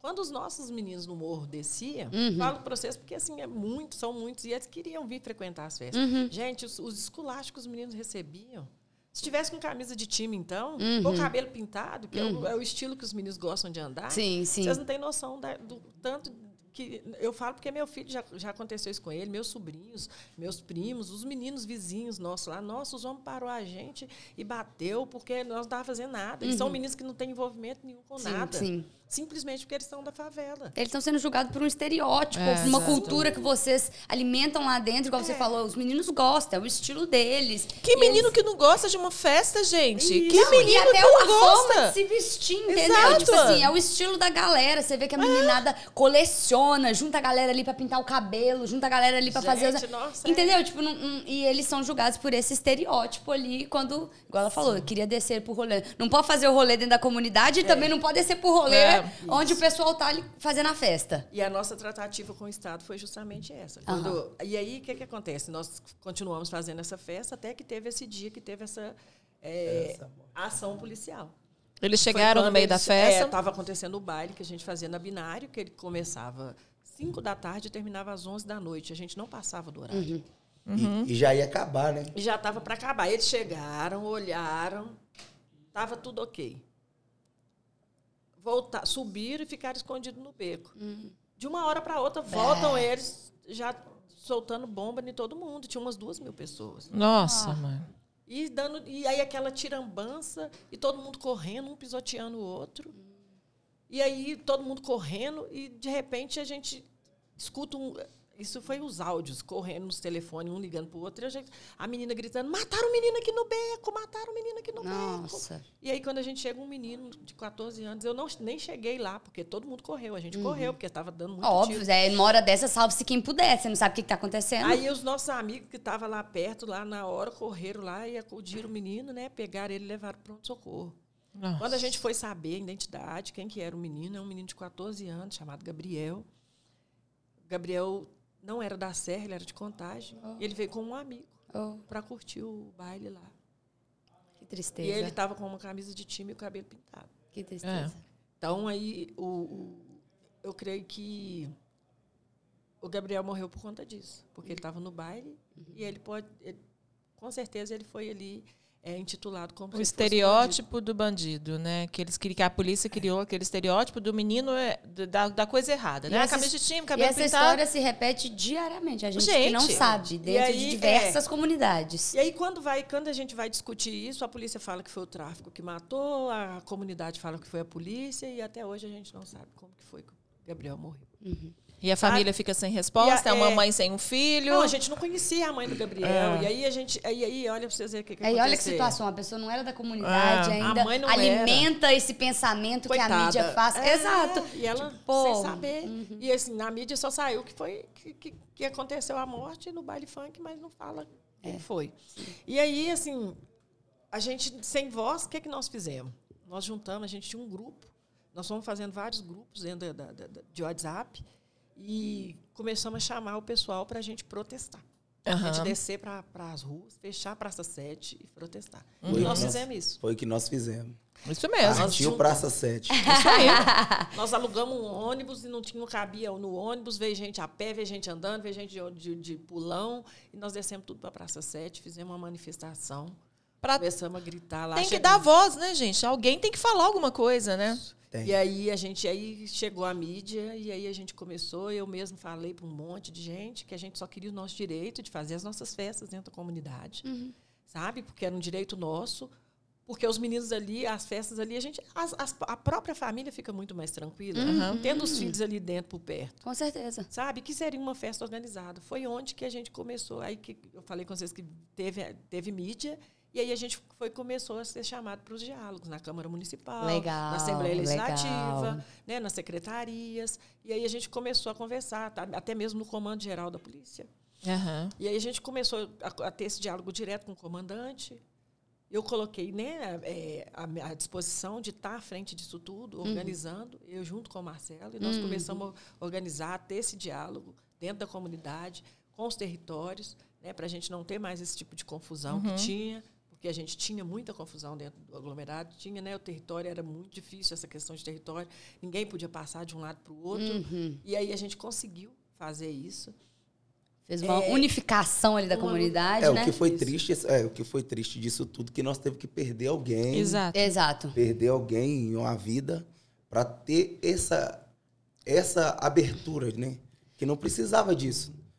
Né? Você tá falando do Alvará ou até das, tudo. das, Da voz, né? das Da- das comunidades, pessoas tipo assim, começarem a De ouvir tudo. vocês. Não precisava de morrer ninguém para ter essa, essa abertura. Eu acho que a, é, todos os órgãos já tinham que ser abertos à comunidade para qualquer coisa. E você Uhum. acha que o fato desse menino também, esse ocorrido, é, teve um, um- um, um aspecto positivo para aquela coisa que você falou, né? Tipo, os bairros, eles, eles não, não se comunicavam entre si, então tinha briga de um lado É, para o outro. que ele falou. Precisou acontecer uma Pra tragédia é. Para as gente ter pessoas terem É. voz, independente do que aconteceu depois, Não, né? de- é, o, o fato foi que aconteceu uma morte. Pronto. Isso é, isso é uma pessoa. Uma é um vida. ser É. humano, era um menino, uma criança. 14 que anos. ainda. A né, vida toda tinha- pela A frente. idade do seu filho que você ia na favela, no- Sim, nos bailes para você levar, exatamente. É uma mãe vendo assim, a dor de outra, de outra mãe, Outra né? Nós sofremos demais com isso, que a é. gente não conhecia. A abertura foi boa. Aham. Mas eu acho que, tipo. Não pra- precisava. Pra qualquer Não. coisa, eu acho que todos os órgãos públicos. Porque até às vezes a gente fala assim da polícia, polícia, polícia, polícia. Não. A- o, próprio, o próprio Estado coloca Uhum. só um órgão para cuidar de muita coisa que às vezes não é da polícia. Não é da alçada dentro, dentro da comunidade. Sim, sim. Coisas que não deveria deles estar cuidando. Uhum. Que às vezes eles ficam até por cima disso. É o tanto de polícia que é doente. É, exato. Causa, não é só por causa deles também. É, precisava de vezes. outra tratativa, outra pessoa ser Será responsável. que alguém da cultura vai lá no morro? Será que alguém da, da- de, outra, de outra coisa vai lá no morro? Não vai. Sim. Só manda a polícia. Sim. Ontem mesmo eu tive, eu, na questão de ter né, me formado promotora popular, eu fui chamada para uma reunião no Ministério Público ontem com o promotor, que ele ele está atuando agora até na, na, na pasta de direitos humanos. E, ele, e a pergunta que ele me fez é essa: com o, no que o Ministério Público pode estar agregando dentro da comunidade? Que bom, né? Legal. É. É, exatamente. Fazer essa pergunta, ouvir É, só, da- só, Ele só mesmo, é, né? exatamente. Só de já ter feito a pergunta já é um É, passo, só né? Dele, só dele mesmo ter feito essa pergunta. Eu falei com ele, e eu falei com ele, o Ministério Público também precisa estar dentro das comunidades. Com toda certeza. É, lógico. Tá? Porque, principalmente, a pasta de direitos humanos. Uhum. Né? Principalmente essa área. Por quê? Porque é, é, é onde a gente precisa. Uhum. Né? Eu não sei se eles vão, eles não, não vão conseguir resolver tudo, mas vai estar vai tá lá presente e outras pessoas vão saber que tem lá, que a gente tem lá. Não é pra Aham. você ter a quem recorrer, entendeu? Tipo, o que, que a Kika vai poder fazer com N situações na mão dela, sendo que ela é uma só e não tem autonomia em diversas coisas, que não depende de você. Não depende. Então, isso é muito importante mesmo. Mas aí, então, depois bombou o Alvará. É bom, bom. Aí é a parte boa. Vamos falar de coisa Vamos falar boa. da Vamos falar parte de boa, Vamos é. passar, vamos passar um Não, vídeo. é vamos porque, passar gente, um vídeo. a gente tá conversando aqui de Alvará, não Alvará, estrutura, Kika falando, Mas isso é né? o começo, da, né, de da rua, se, se vai ser a rua fechada. Gente, a gente tá falando de evento aqui que antes era pra duas mil pessoas e agora é pra 10, 10 mil pessoas. 10 mil foi, é, pessoas. essa matéria é uma matéria que saiu no jornal Estado de Minas, é isso? Isso. Saiu no Estado de Minas e, e, é, e é o que a Kika falou aqui nos bastidores com a gente. Quando os jornalistas chegam as pessoas chegam todas assim, meio acanhadas, né? chegam todos assim, ai meu Deus, que perigo. E depois o povo tá se jogando, né? Aí vamos Ah, ver essa matéria aqui. carregado. Todo mundo loucão. Quando pensa que não,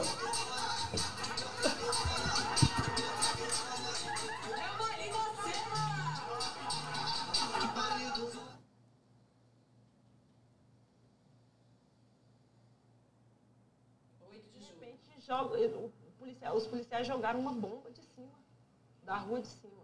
Tinha ali mais ou menos umas duas mil pessoas. E aí todo mundo começou a correr e um pisotear o outro. Viu aí, ó. Foi depois da morte do Gabriel que as coisas começaram a funcionar melhor. Que aí a gente teve voz, né? Teve que morrer uma pessoa para o baile chegar onde que chegou. Que sou o peito e a mozão. É, vai sentando sem compromisso. Eu não quero namorar contigo. Não tirar um pau. É só o peito e a mozão. Vai sentando, sentando. Devagarinho. Sentando, sentando, sentando sem compromisso. A importância maior do baile aqui dentro é, um, é a diversão, né? A diversão que o jovem daqui tem. É, não só o daqui, até o de fora. Porque, igual eu falei, às vezes em outro lugar ele não se sente tão seguro do que estando aqui. Dentro da, da- do baile da Serra, que é um baile que ele é legalizado, ele tem, a gente segue todos os padrões.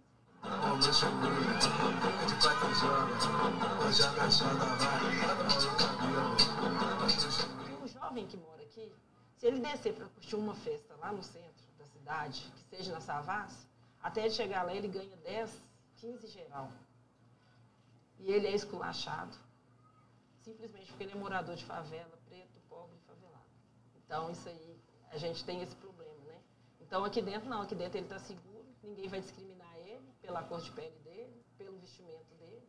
Então, aqui, a importância dessas festas aqui é isso. E o custo também, né? O custo de uma bebida, por exemplo. Se ele for beber uma cerveja lá embaixo, ele vai pagar 8 a 10 reais, sendo que aqui ele está pagando 4, 5 reais. Entendeu? Então, tem essa diferença, né? O, que, o dinheiro que ele, que ele pode gastar aqui. Não falo só para bebida, até mesmo para comida, né? Porque a comida aqui também é barata. Às vezes nem todo mundo vem para beber no bairro. A Lorena vai passando, jogando a bunda pra trás. A Lourinha vai passando, jogando a bunda pra trás. Bem-vindo da comunidade que a gente faz um. Ai, caramba, é muito legal. É, gente, eu tô precisando de beber lá na serra mesmo, viu? Porque tá ficando difícil, viu? Tá ficando difícil.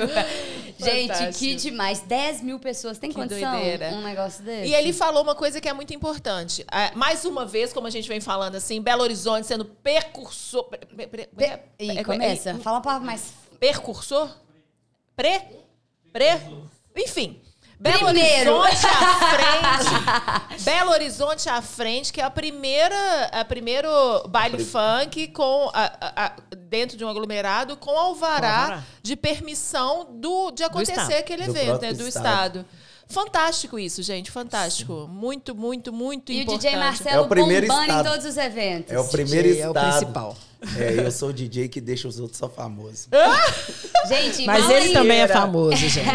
ele também é famoso. Olha, DJ cê- cê- eu vou Tem que contar. mandar um abraço pro Coladinho, senão ele pega nós dois. Isso, nós- Coladinho, ó. Nosso DJ coladinho. Fala aí, Marcelo, alguns nomes que inclusive a galera de casa acompanha aí nacionalmente Galera, que saíram lá esses de DJ dentro que hoje em dia, bailes. vocês todos aí, todos, a maioria MCs. desses MCs que vocês veem aí hoje em dia, famoso.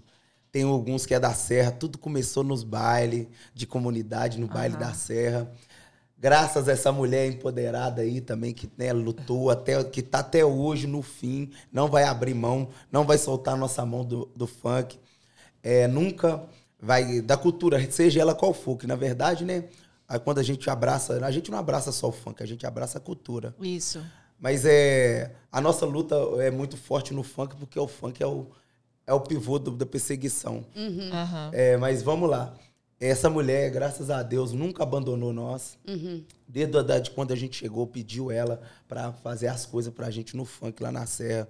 Que a gente não tinha uma, um caminho, né? Na verdade, exato. a gente gostava de fazer por gostar, por fazer, por fazer as coisas. E Pela ela deu, diversão E mesmo, ela deu uma luz, diversão. ela deu uma luz, ela deu um caminho pra gente. E tá até hoje nessa luta. E, e esses MCs, esses artistas hoje em dia, que até aí hoje em dia, que esse grande nome, graças a Deus, tem que agradecer, como o da Burés da Igrejinha, PH, co- como o PH da Serra, Serra. Vitim, os MC aí também da, da O Anjinha. Anjinho, Laranjinha. Laranjinha, o Vitinho LC, Mica, né, Kika?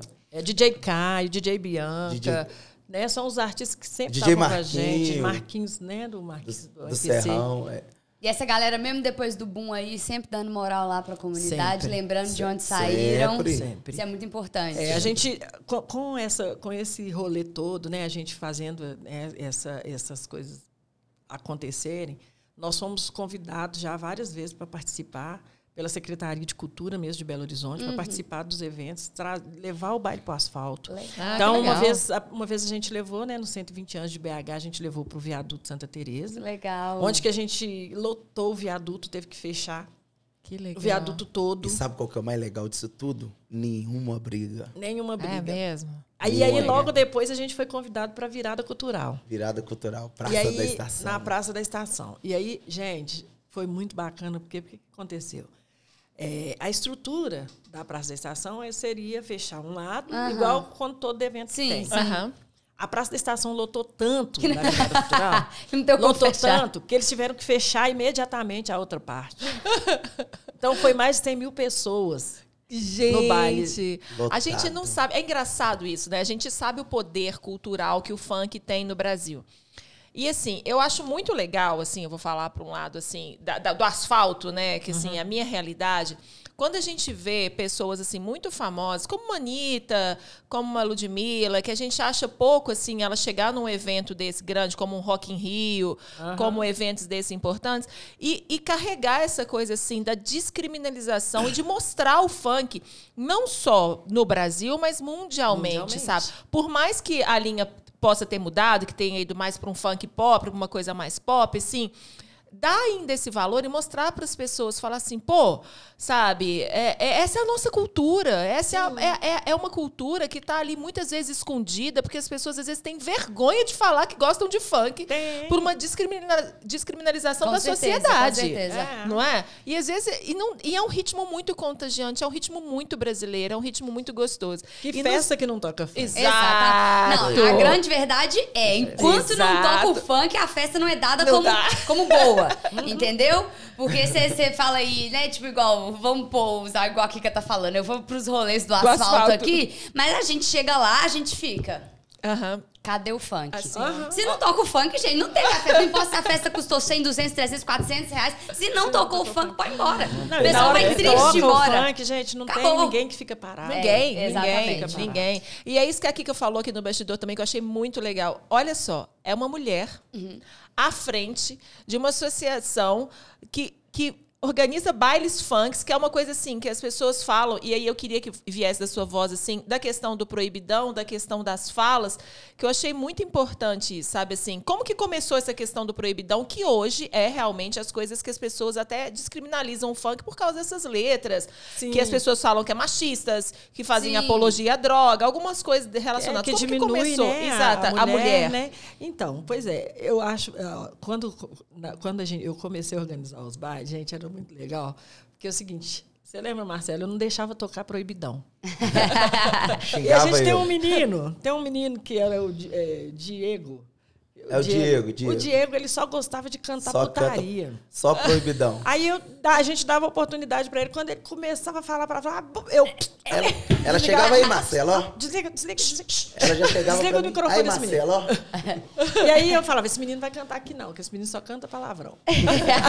Falava Acho que eu até destruí o sonho do menino.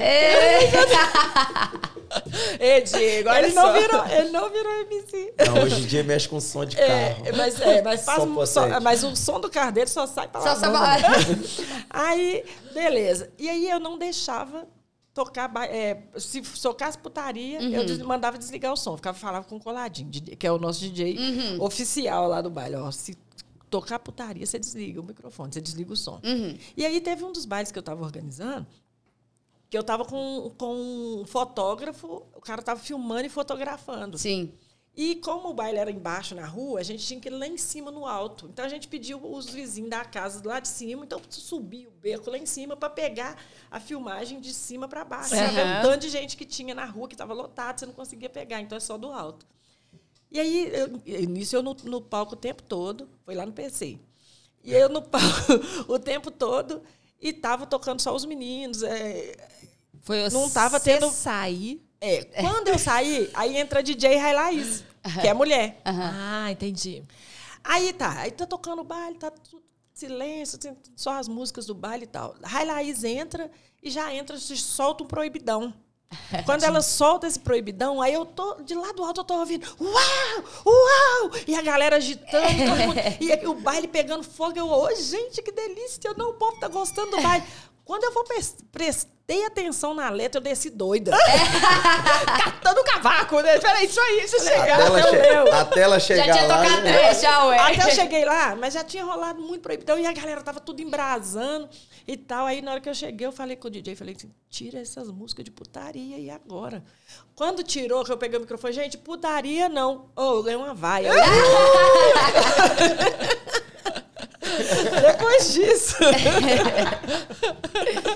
Depois disso, nunca mais eu, eu proibi de tocar putaria no baile. Eu falei, é o que a galera gosta. Mas foi o que você falou, né? Às vezes realmente é uma fala que te menospreza, mas que ao mesmo tempo empodera Sim, outras, né? Tem isso, igual. É, é, quando você vai ouvir as histórias do funk e tal, uma vez uma discussão lá no Rio mesmo, não, em Brasília, a gente estava discutindo. A gente já foi até em Brasília para discutir. O Lá no negócio é grande, o negócio é grande. chique. Nós já fomos no plenário, lá na, na, na plenária lá em Brasília, para discutir né, a- a- a- sobre, Sobre essa tudo, realização e é, tudo. do funk. E aí é, chega, chega nessa discussão de que o primeiro funk né, é, proibidão cantado é, né, foi cantado por uma mulher Uhum. lá no Rio de Janeiro, que foi a Sim. Valesca. Então foi a primeira mulher que cantou o funk proibidão Uhum. Então não, não veio de um homem, não foi um homem que chegou para cantar, para falar. Entendi, sim. E aí, nesse estudo e estando sempre conversando com mulheres, participando dessas rodas de conversa, participando desses eventos, das, das né, as coisas voltadas pelo funk, eu comecei a, a- a- até mesmo com as próprias meninas que vão no baile. Uhum. As meninas que vão com shortinho, que gostam de dançar, que jogam o rabetão para um lado e para o outro. É começar a conversar com essas meninas e ver o que, que elas estão cantando, o que está sendo bom para elas. Uhum. Então, aí a partir dessas letras, você vê uma mulher cantando, né?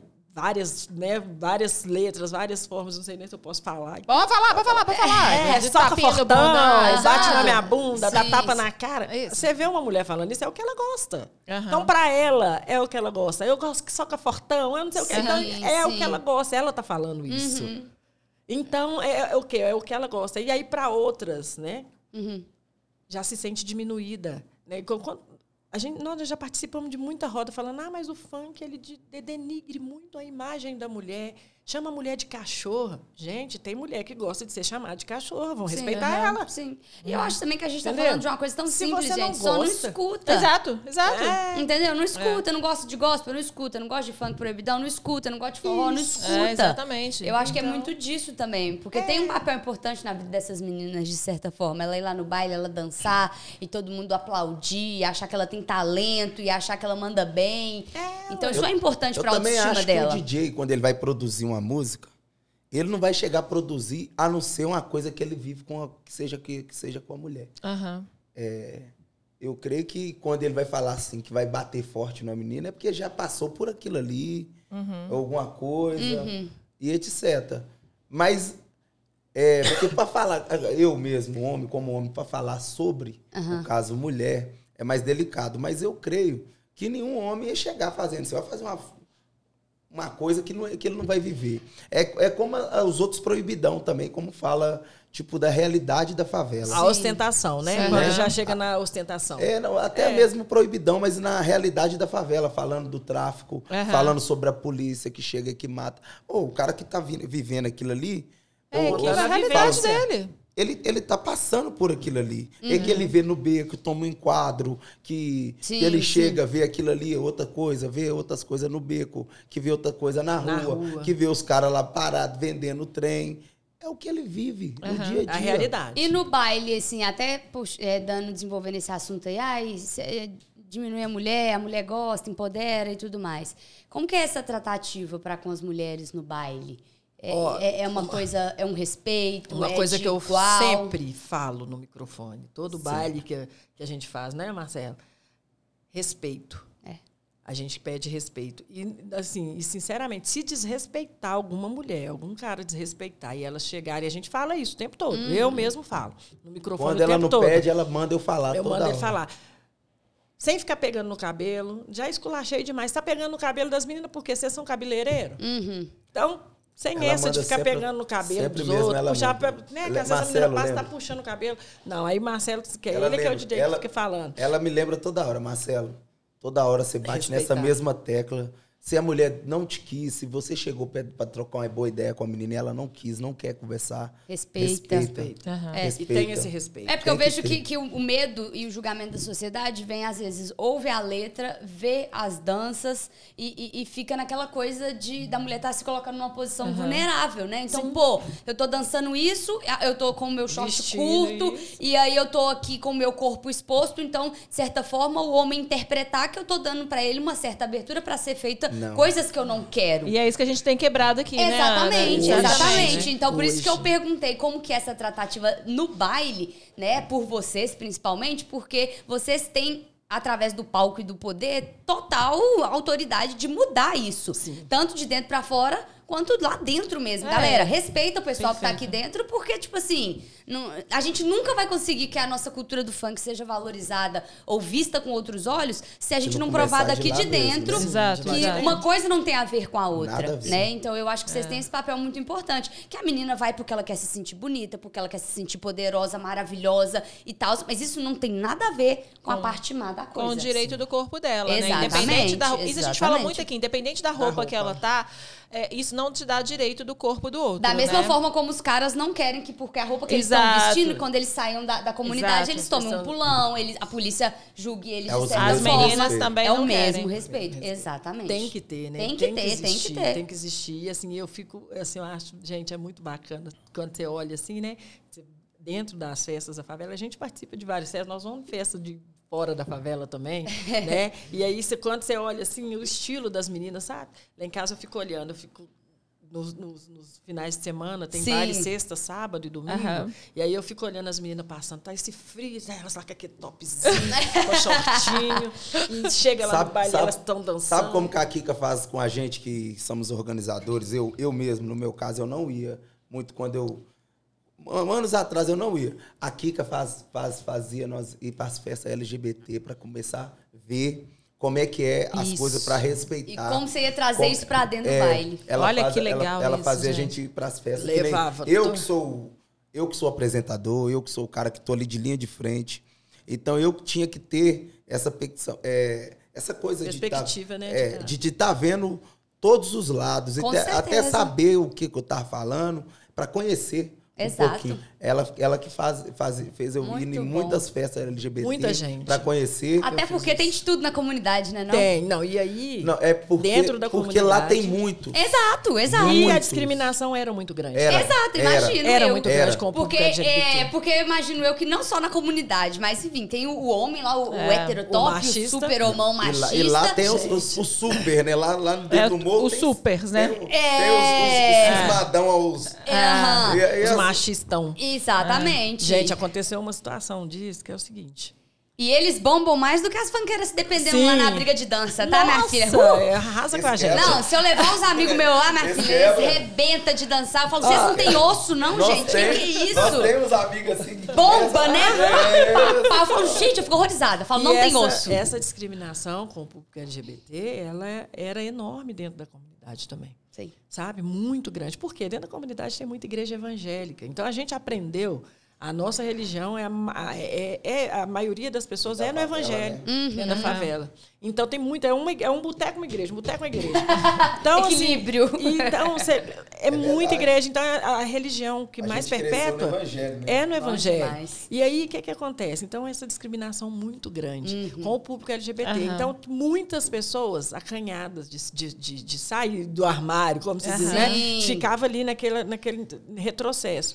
E eu sempre fui muito de, de ficar percebendo, de ficar conversando e tal. E aí, quando a gente começou a fazer os bailes, teve um, um baile que a gente fez que uma das nossas amigas estava beijando um, é, um, um dos nossos amigos. Ele é gay e tinha um outro rapaz de fora, que era até de outro país, que estava lá e eles começaram a beijar Sim. lá na festa. Veio um menino da boca, chegou perto dele e falou assim: Ó, quer saber de homem beijando homem aqui não? Ó. Aí esse, Verdade. o- o- nossa, e aí ele pegou e assustou, e eu vi que o menino chegou perto dele, mas não sabia o que, que ele falou. Eu fui lá, o que, que ele falou? E eles se separaram assim, ficaram, e o rapaz de fora queria ir embora e tal. Aí eu fui lá no menino. Falei, ô, o que está acontecendo? Por que, que você fez isso? Aí ele pegou e falou assim: não, tem de homem ficar beijando homem. Eu falei assim, velho, você está vendendo droga aí. Ele falou, tá cheio de criança. Aí eu falei, ó, mas você está vendendo droga aí, velho. E aí, qual a diferença?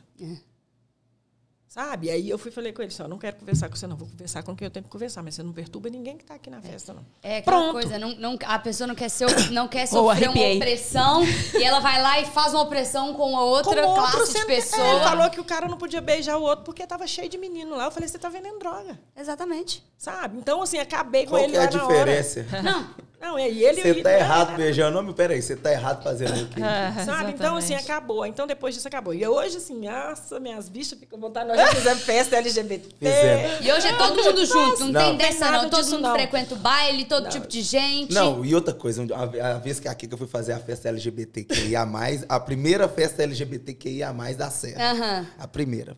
Pronto, todo mundo de camisetinha, pus minha camiseta, pus meu look rosa. fui pra festa. Bandeira. Aí, ba- bandeira. Fui Sim. Ah, eu vi uma foto do seu Instagram. Ô, Fui ô, todo- produção, depois põe o Instagram do, do Marcelo. Marcelo. DJ Marcelo Matos DJ com Marcelo dois Matos, dois, dois T's. Aí o que acontece? Fui lá, com a minha bandeirinha, fui lá, que eu era o DJ, né? Eu falei assim, ah, tô chegando. Em apoio. Chegando lá, o que que pega? Passa o polícia perto de mim, sempre sentado. Vai, DJ. Tênis festa de LGBT, você tá no meio? Falou, nós Tony tudo. Eu Nós- olhei pra ele e falei assim, qual que é o problema? Qual que é o problema de eu estar aqui na festa LGBT? Isso mesmo. Se eu, eu, já, eu, já, eu olhei pra ele e falei assim, se você quiser ir lá trocar também, né? É, quer subir também? Pode subir. Ele chegou serinho, falei, pensei comigo. Esse cara nem conversa comigo. Ah, Aí ele falou, mas é tênis, porque esse, esse, esse foi pra barrar a festa. Ah, é mesmo? Eles foi pra barrar a festa. barraram a nossa festa. Na verdade, eles foi pra barrar. E como ele viu eu todo a look da- da- do- Entendi. do- Que era, na verdade, uma iniciativa de inclusão, né? É, não era não. ali o que eles estavam Eu imaginando. não quero nem saber o que, que ele tava pensando Sim, de mim sim, ali naquele sim. momento. Eu quero saber que eu tava lá incluído Lógico, lá no meio. lógico. Que eu tava pra fazer a festa do pessoal e eu não quero saber. Uhum. Eu não ligo o que, que os outros pensam de mim.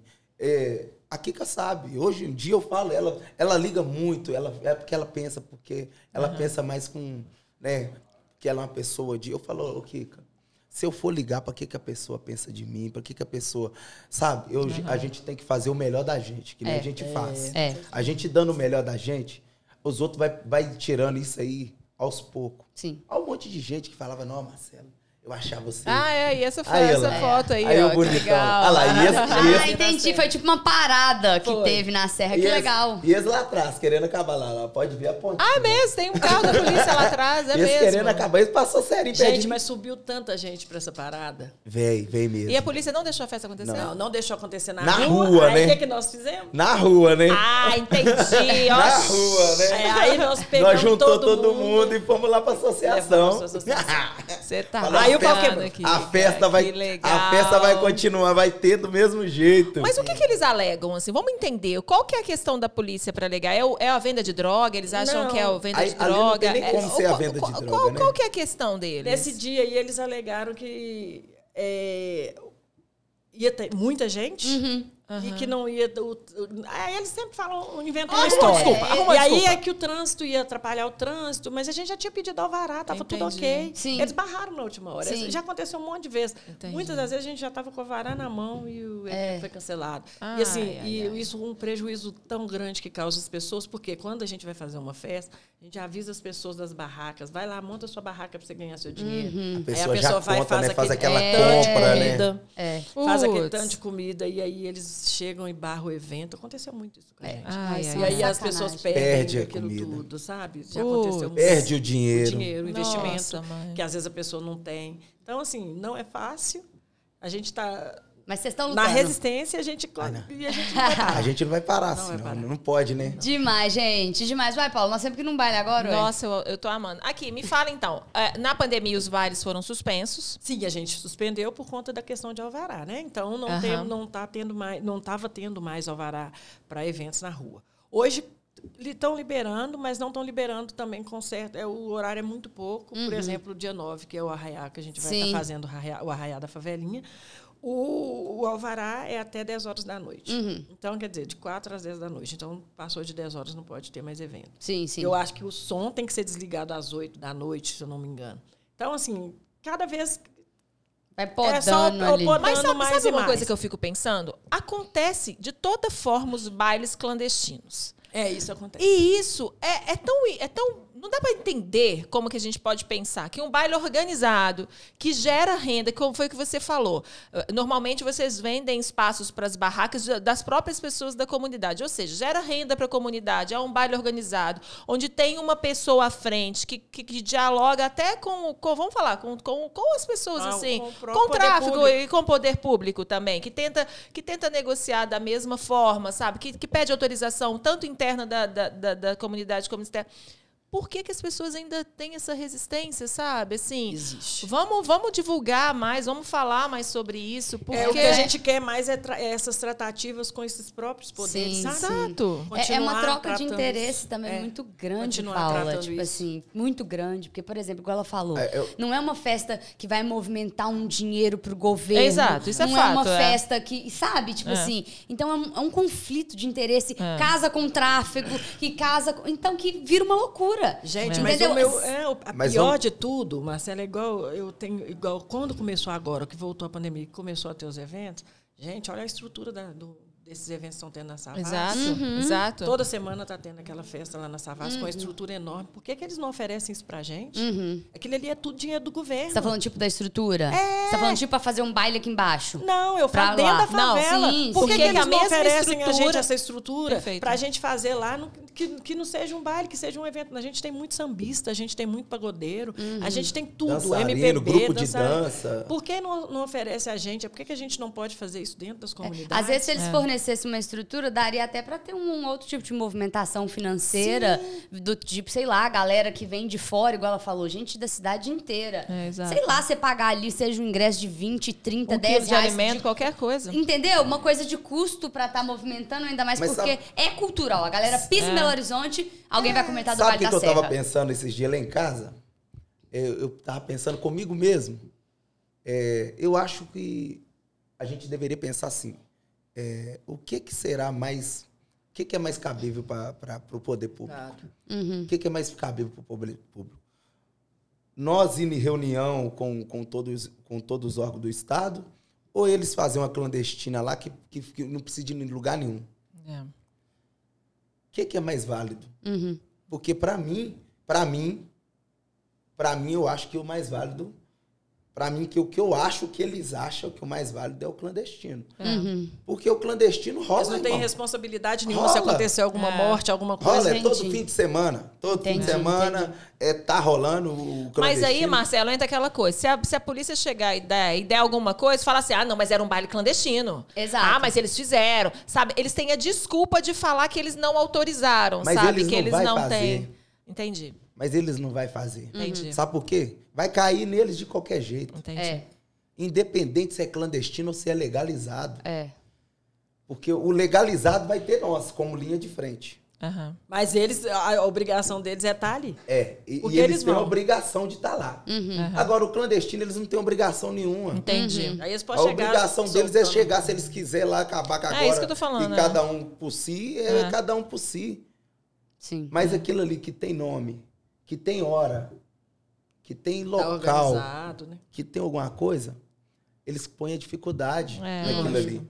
Põe, porque E nesse que tanto aqui- que aumentou, aqui, ó. que eles vão aumentando. A gente, a gente pagava um alvará de mil reais. Uhum. Hoje em dia eles fazem, eles fazem para o alvará nosso, é como se você estivesse fazendo uma festa fechada no Mineirão, Uhum. com um valor eh, exorbitante. É mesmo. Ex- que você tem que pagar mais ou menos uns 20 dificultar. a 30 mil Que de isso? alvará, irmão. Pra gente não fazer. É para não fazer. É para é pra, é pra obstáculo. Por que, que eles fazem isso? É porque são a gente. É porque a gente está correndo atrás de coisas certas. É, eu acho que é isso, entendeu? Tem um pouco É. disso também, porque se começa a virar uma coisa legalizada dentro da lei, pode soar, né, como se de certa forma eles estivessem apoiando. Apoiando. Ai, tá apoiando o É, não, tráfico, já ou tá permitindo, ou tá não sei o quê. Então, eu acredito que tem muito disso também, meio que um lavo minhas mãos, É. né? Não autorizo, tá rolando, se o pau torar, É. se morrer um inocente de 14 O anos. problema é deles, eles problema é a desse, festa. exato. A partir do momento que tem um alvará, pode soar como se a gente estivesse Como se eles Tipo assim, apoiando. ignora a comunidade. E Não existe a comunidade. Gente, mas Cegou. vamos pensar, foi isso que a, que a Kika falou com a gente. Os bailes da Savassi, Savassi é um bairro, Zona Sul aqui de Belo Horizonte, que, que tem esse, porque esse programa Que vai tem pro de tudo que tem também, de né? Tem. Os bailes na Savassi, eles são apoiados e são financiados por órgãos do Estado, Públicos, sabe? Por né? órgãos públicos. E Com estrutura e tudo. Com estrutura, com contratações de músicos que trazem gente de fora. Ou, ou seja, vocês estão valorizando as pessoas da comunidade. Vocês estão organizando, vocês não estão dando trabalho nenhum para eles e mesmo assim eles põem empecilho. É. E cai muito no que a Ana falou. E essas crianças, esses jovens que vão, esses jovens que vão para o baile da Savassi, são os me que diz para divertir, são os mesmos jovens que existem dentro do aglomerado que também querem se divertir. Sim. Só que foi o que ela falou. Até ele chegar na Savassi, que nem é um caminho é, tão grande, grande. ele toma 10 paradas da polícia, E olha que sabe? Ele toma, É sabe? de ele, quarteirão a quarteirão, é, gente. ele Não, e olha que engraçado. Pro menino da comunidade ir pro rolê da Savassi, é esse Não trampo pode, todo aí é. que nós estamos vendo. Pra gente que tá aqui, pra ir pro baile, São muito bem nós vamos recebidos. chegar lá e bem vamos recebidos. bombar. E, assim, Gente, vai estar nós- lotado. Você lembra aquela, aquela festa que a gente fez lá no. Nós fizemos uma festa na Praça do Cafezal que é, brota no cafezal. e aí, não sei se vocês conhecem Gustavo Ziller. O Ziller é um cara super ativo aqui na cidade, é um cara bacana demais. E ele falou, Kika, vamos fazer um brota no cafezal. e aí a gente fez essa festa e a gente chamou assim, Foi muitos muito artistas. artista Do- do asfalto. do asfalto, né? Master plano, sabe? Então, assim, foi tipo uma rave, uma galera de, de fora. Tipo, a favela, a favela abraçou Sim. a cultura do fora. pessoal do Sim, asfalto. sim, Aham. sim. E aí, com esse Brota no Cafezal, foi assim, veio só a galera de fora mesmo pro Brota. Uhum. E quando eles chegaram, que eles viram a praça, a vista, eles ficaram loucos. Sabe? E assim, eles são super acolhidos. E aí a festa rolou, deu o horário de terminar, que era 11 horas, tinha que desligar o som, a galera ficou pirada. Poxa, nós vamos ter que ir embora, vamos. Vocês têm que ver na hora de ir embora. O que, que eu fiz com a equipe que estava lá na produção comigo? Sim. Falei, gente, vamos orientar todo mundo, porque tava, eles estavam no miolo da favela, eles não sabiam como sair. Nem- Uber não entrava lá dentro porque estava super lotado. Uhum. Sim. Então tem que vir para a esquina do hospital evangélico, né? Ir para as pontas Tinha do que levar morro. uma galera até na Praça Ô. do Cardoso. Isso. Aí o que, que a gente fez? Eu coloquei uma estrutura assim, de, de, de pessoas que estavam trabalhando com a gente, orientando assim, ó. A a pessoa andava um tiquinho, ela vem até aqui, ó. Daqui você vai passar por essa rua. E aí, até a galera sair. Sair da do comunidade. morro. Sabe? E assim, a gente acolhendo, tratando todo mundo bem. Com isso, a galera não para disso. Vocês, É. vocês não têm Eu noção. já falei, tanto. cara, Não, que e eu eu- falo porque eu escuto muito no meu ciclo, a galera comenta, Eu já falei a galera aqui que eu quero fala. fazer uma rave lá na, lá na quadra, na último, no último toque que tem lá em Nossa, cima, lá no Mirante. É, É, fazer Fazer lá. uma rave lá em cima lá. Dois dias de rave. Rave Vamos passar, Serra. vamos passar eu vou, produção eu vou na com- rave da Serra. Ah. Produção, vamos passar só o Profissão Repórter, que eles também fizeram uma matéria no Profissão Repórter e mostra um pouco. Me fala uma coisa, qual que é o público médio, assim, dos bailes, assim? Hoje, É. hoje o, o público médico, a média do baile, assim, se a gente depende muito do- da atração. Se a gente colocar uma atração, O último- o a- último não colocar Rodson, atração, né? é, não, se a gente não colocar atração dá 10 mil pessoas. Se a gente colocar atração forte, a gente não Não Não, aguenta. não tem, não tem espaço. Senhora! Tipo assim, a- a- fica intransitável. Isso não só nos, nos nossos bailes, qualquer baile que aconteça. E sem briga, Marcelo? Seja sincero. sem Sem briga. É mesmo? Sem briga. Sem confusão. O negão aqui o pessoal respeita. É, meu Marcelo, Marcelo, você é esse forte, sorriso hein? aqui. Esse sorriso aqui. Contagico. Essa foi uma matéria feita pelo Profissão Repórter e que mostra bailes do, do Brasil inteiro, né? Sim, Aí sim. você vai falando quando estiver passando e você fala assim, não, esse é nosso, tá? A gente vai passar um, um trechinho pra vocês acompanharem só a multidão. Esse é lá. Guaianazes, São Sem Paulo. Não, esse é São Paulo. Esse é lá. Ó, o tanto de gente. Isso aí foi no princípio. Belo Horizonte. Aí eu lá. Eita. Ó, ó, o tanto de gente. Ceilândia, Distrito Federal. É passando. Brasília. se divertir hoje. Não, a igreja. Fora a igreja. Tem opção de lazer pra vocês aqui? Não.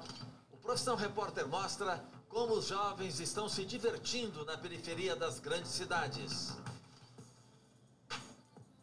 Seja lá na A Ceilândia. falta de opções de lazer. A gente começou a fazer essa festa porque não tinha rolê underground na Ceilândia. Na verdade, nem tem rolê São na Paulo? Ceilândia, né? Os jovens na organização das festas. E essas caixas você Isso é consegue nossa. comprar com como? Olha o coladinho. Fazendo baile aqui mesmo. Os passinhos de dança. Isso é as oficinas nossas, né? O baile funk como oportunidade de ganhar dinheiro. Quem trabalha bacana, faz um trabalho honesto, no baile, o baile ajuda bastante e dá o retorno que a gente precisa sim. Ela vendia batata no anos, baile. Nossa equipe reencontra os protagonistas dos rolezinhos em São Paulo. Isso aí é os polêmicos. Esse aí é. O que não muda é a nossa vontade do funk. Quantos milhões de 310 É milhões. dia 15? É. Caramba, que legal. Olha isso, gente. É o que ela falou, né? É, rola dinheiro, ajuda a comunidade, é cultural, é brasileiro, é forte e é incrível, gente. É, É incrível, é incrível isso. Show de bola, muito legal, de A verdade. E tudo então vocês fazem com a estrutura de vocês, vocês vão juntando e vão fazendo. A gente faz parcerias, a gente vai pedindo um ao outro. Aí vão, por exemplo, deu, tem um custo. Aham. O custo a gente divide entre nós. Uhum. Né? Por exemplo, é, se a gente for ficar só por conta das bebidas, se for o baile que for vender a bebida, aí a bebida paga todo o custo. Se, é, conforme for o tanto de barraquinha que tiver, barracas, né? Pessoas disponíveis a colocar Sim, barraca, sim. a gente divide também entre, Entre as, as pessoas da- das barracas. Tipo cada uma um dá ali pra galera. Cada um dá um pouquinho e a gente consegue pagar, né? Só os artistas que a gente não paga, porque os artistas do baile, eles, a gente Já fa- são amigos A nossos. gente traz justamente para. Foi Pra assim que a eles. gente começou, né? É. Trazendo eles para eles terem visibilidade Sim. e eles estouraram. Gente, mas eles começaram lá, a visibilidade é deles, né? Sim. E eles Não, têm Mas- essa gratidão mas por a vocês também. A gente né? tem também Muito. disso de muitos artistas que são novos, que estão querendo a ser também virar DJ, porque tem disso, né? Que MC, as, as pessoas espelham na gente. Aham. Aí fala, "Ó, tô- meu sonho é virar DJ. A gente vai lá, dá oportunidade. Então, então treina em casa, treina, faz o certo, o básico. gente solta que a lá gente bailão. vai, vai dar um jeito no você aí, é sem vergonha. Sim, Vê sim. essa- aí vê que a pessoa tá mesmo, fala assim, vamos ver aí. Faz aí, faz, um- vamos supor que tá lotado aí, toca aí pra nós ver. Porque não pode chegar tocando. Com... Porque já aconteceu da gente colocar a pessoa lá em cima do palco, ele olhar a multidão e voltar correndo. Tem gente que trava. Sai correndo. É muita gente. Tem, é aí- sério. é, já- Você vai dar oportunidade pros outros, chega lá serinho. Não vai na última hora. É, não mas vai. só, mesmo, só de vocês darem oportunidade já é uma coisa, Ah, um gente, diferencial. olha, assim, gente, vamos pensar. É oportunidade para o artista, É. é, oportunidade para a pessoa da comunidade que gera dinheiro, é diversão para a comunidade, é uma coisa organizada, é uma coisa que eles falam no microfone, sabe? É, é um grupo da- de uma associação que cuida dos moradores. A gente tem que parar com essa, essa descriminalização, a gente tem que, tem que parar com, essa, com, essa, com esse pensamento que dentro do aglomerado é só traficante, é só. É lógico que a gente sabe também que essa é uma Existe. realidade que vocês vivem, É, que vocês e que, infelizmente, vocês também não gostariam, mas vocês têm que conviver, sabe? Sim, é uma questão do Brasil, mas isso é uma questão do poder público, que não tem nada a ver com a, com a pessoa, com a população que está ali. Essa E questão o do tráfico, de drogas, ele não acontece só dentro do, do aglomerado. Exato. A droga que chega lá, ela não, ela não vem de lá. Exatamente. Ela vem daqui de baixo, ela vem de baixo. Exatamente. Então, e, aí e a ela- maioria é das que- pe- aí a gente vai entrando, e a maioria das pessoas que consomem também não, Não são, são de de lá, lá. né? É Exatamente. o tropa de elite, é aquilo que É, fala, né? Muito no é- filme, é né? muito isso, sabe? Então, assim, é, de pensar que para a droga chegar lá, de onde ela vem? Exato. Quem que está financiando isso? De- Exato. né? E onde que é? E quem usa mais? Quem usa, exatamente. sabe? Então, assim, é Quem isso. que financia É, mas o eu tráfico, acho que vocês então estão é- fazendo um papel fundamental, que foi aquilo que eu falei. De, de, de vestir a camisa, não largar do osso, lutar e fazer com que de dentro pra fora vocês provem por A mais B que não é isso que as pessoas acham, não é isso que a mídia mostra e que tem muito mais por trás Tem disso. demais. Então, E eu olha acho quanto que- talento lá dentro, né? Exatamente. Tanto talento então que tá, é, é, é provando mesmo, sabe? E sabe uma que coisa que me inculca, as assim? coisas. Quando o DJ, por exemplo, desses DJs famosos, tocam dentro da comunidade, as pessoas crimi- descriminalizam. Aí quando fica famoso e toca no baile do asfalto, Tá, nossa, tá tudo é. certo. ué, tá tudo certo. Tá tudo não dá certo. pra Nossa, entender vocês isso. não têm noção. Não dá pra entender isso. Vários DJs desses que são muito famosos hoje em dia, que tocam em, em circuito nacional, quando eles saem de dentro da favela, tá tudo certo? Então, Exato. Ah, o Anjinho tava lá nos Estados Unidos. Exatamente. aí. E tá tudo Portugal, certo. né? E quando Sim. toca lá dentro, não pode? Porque não po- as pessoas de dentro, então, não podem ter o mesmo prazer da dança e da, da, da- da curtição como o pessoal lá nos Estados Unidos que tá vendo o Anjinho hoje. É, tem, é estranho a gente pensar isso, É muito sabe? é estranho demais. E tem uma coisa assim que é, nós, a, a gente discutindo muito, né, conversando a galera do funk de favela mesmo, com outro, até com outras favelas de São Paulo, do Rio, é, desses movimentos, acaba que vocês sabem que o, o- dinheiro do funk, quem ganha dinheiro com o funk mesmo, Uhum. não é a favela. Uhum. né? Não é a favela. Sim. Por quê? Porque os, os- os patrocinadores, os, os financiadores, né? quem que gerencia mesmo, quem está ganhando a grana, Não são, é- são é. as pessoas de fora, são os, né? os, os, Sim. os- como que O chama? empresário? Os empresários. a produtores, maioria dos sim, empresários. As gravadoras, os de- produtores, de os gravadoras. empresários, né? É, você pensa bem, uma gravadora que, por exemplo, da Anitta. É. É. E, Não é Kika, gente da deve, favela. deve rolar Exato, demais, deve exato. rolar demais da galera frequentar baile só pra ver os talentos. Frequenta, vê. É puxa pessoal o de menino- gravadora. É, deve puxa o menino direto. desse ali no É, canto depois, exatamente. fala fundos imundos pra ele e acabou. Não, a gente acabou. tem, nós temos. Nós até participar. aconteceu uma coisa muito chata conosco, que foi o seguinte: uma menina muito rica aqui de BH, ela tinha uma casa de show aqui na Andradas, Uhum. que ela tomava conta. E a casa de show dela não tinha muito movimento. Uhum. Aí o que, que ela fez? Ela entrou em contato com uma pessoa. Ela é playboy, ela, Uhum. ela frequentava os bailes de favela. Aham. Na realidade, ela gostava até dos bandidos. Ela gostava de vir pra, de ir para Uhum. favela para ficar com bandido. Sim. E aí ela frequentou, é, ela, ela- eu falo a verdade, porque eu fiquei muito irritada com isso. Aí ela começou a frequentar os nossos bailes e viu que o baile era grande. Um dia ela convidou pra gente levar o baile para a casa de show festa. dela. Aí nós achamos super bacana. Por quê? Porque a gente tinha um público grande. Aham. E aí a, a combinação era a seguinte: a gente, ela colocava, ela já tinha estrutura, ela pa- pagava os artistas, a portaria, é, da portaria ela dava uma porcentagem para a gente. sim. Uhum. Aí a gente começou a fazer isso e lotar a casa de show dela. Aham. Só que ela começou a roubar a gente. Hum. Ela começou a roubar a gente. Então, tipo assim, Não dava o pagamento. é quando É porque dava por muito exemplo, lucro. Dava o lucro Muito e a gente, lucro. e nós que levava o público e vendia, né? Sim. E lá eles vendiam as bebidas era deles e tal. Sim. A gente começou a perceber que a gente começou a ter prejuízo. Uhum. Então, tipo assim, uma pessoa já rica, com uma situação boa, É, aproveitando. financeira boa, e que fez isso com a gente. É. Mas me entristeceu tanto, de uma tal maneira, Uhum. É. sabe? Que eu fiquei assim. E hoje ela ainda até continua. Eu vejo de vez em quando, outro dia, do nada, eu cheguei numa festa de um artista nosso e ela estava lá. Aham. Sabe? Eu fiquei pensando assim, pois é, é a elite É. branca, Sim. eletricista, que não precisa Uhum. estar fazendo isso, mas como que ela compra os meninos? Uhum. Porque ela tem uma estrutura maravilhosa. Tinha uma casa lá que era dela, que eu não sei se era, era dela ou se era alugada, com uma estrutura, com um estúdio imenso, Imenso. com uma piscina. E os meninos ficam loucos com isso, É. com, com combos de uísque. Eu sei de quem que você tá falando. É o pai também sei. Hashtag também sei. Você sabe? Ela deu um prejuízo Eu imenso na sei cidade. exatamente de quem Deu- você tá ela falando, deu que um- quando a gente desligar o microfone. Nu, você me despertou uma lembrança aqui. Meu Deus Ela- do céu. Bra... Gente, Ela é pequeno.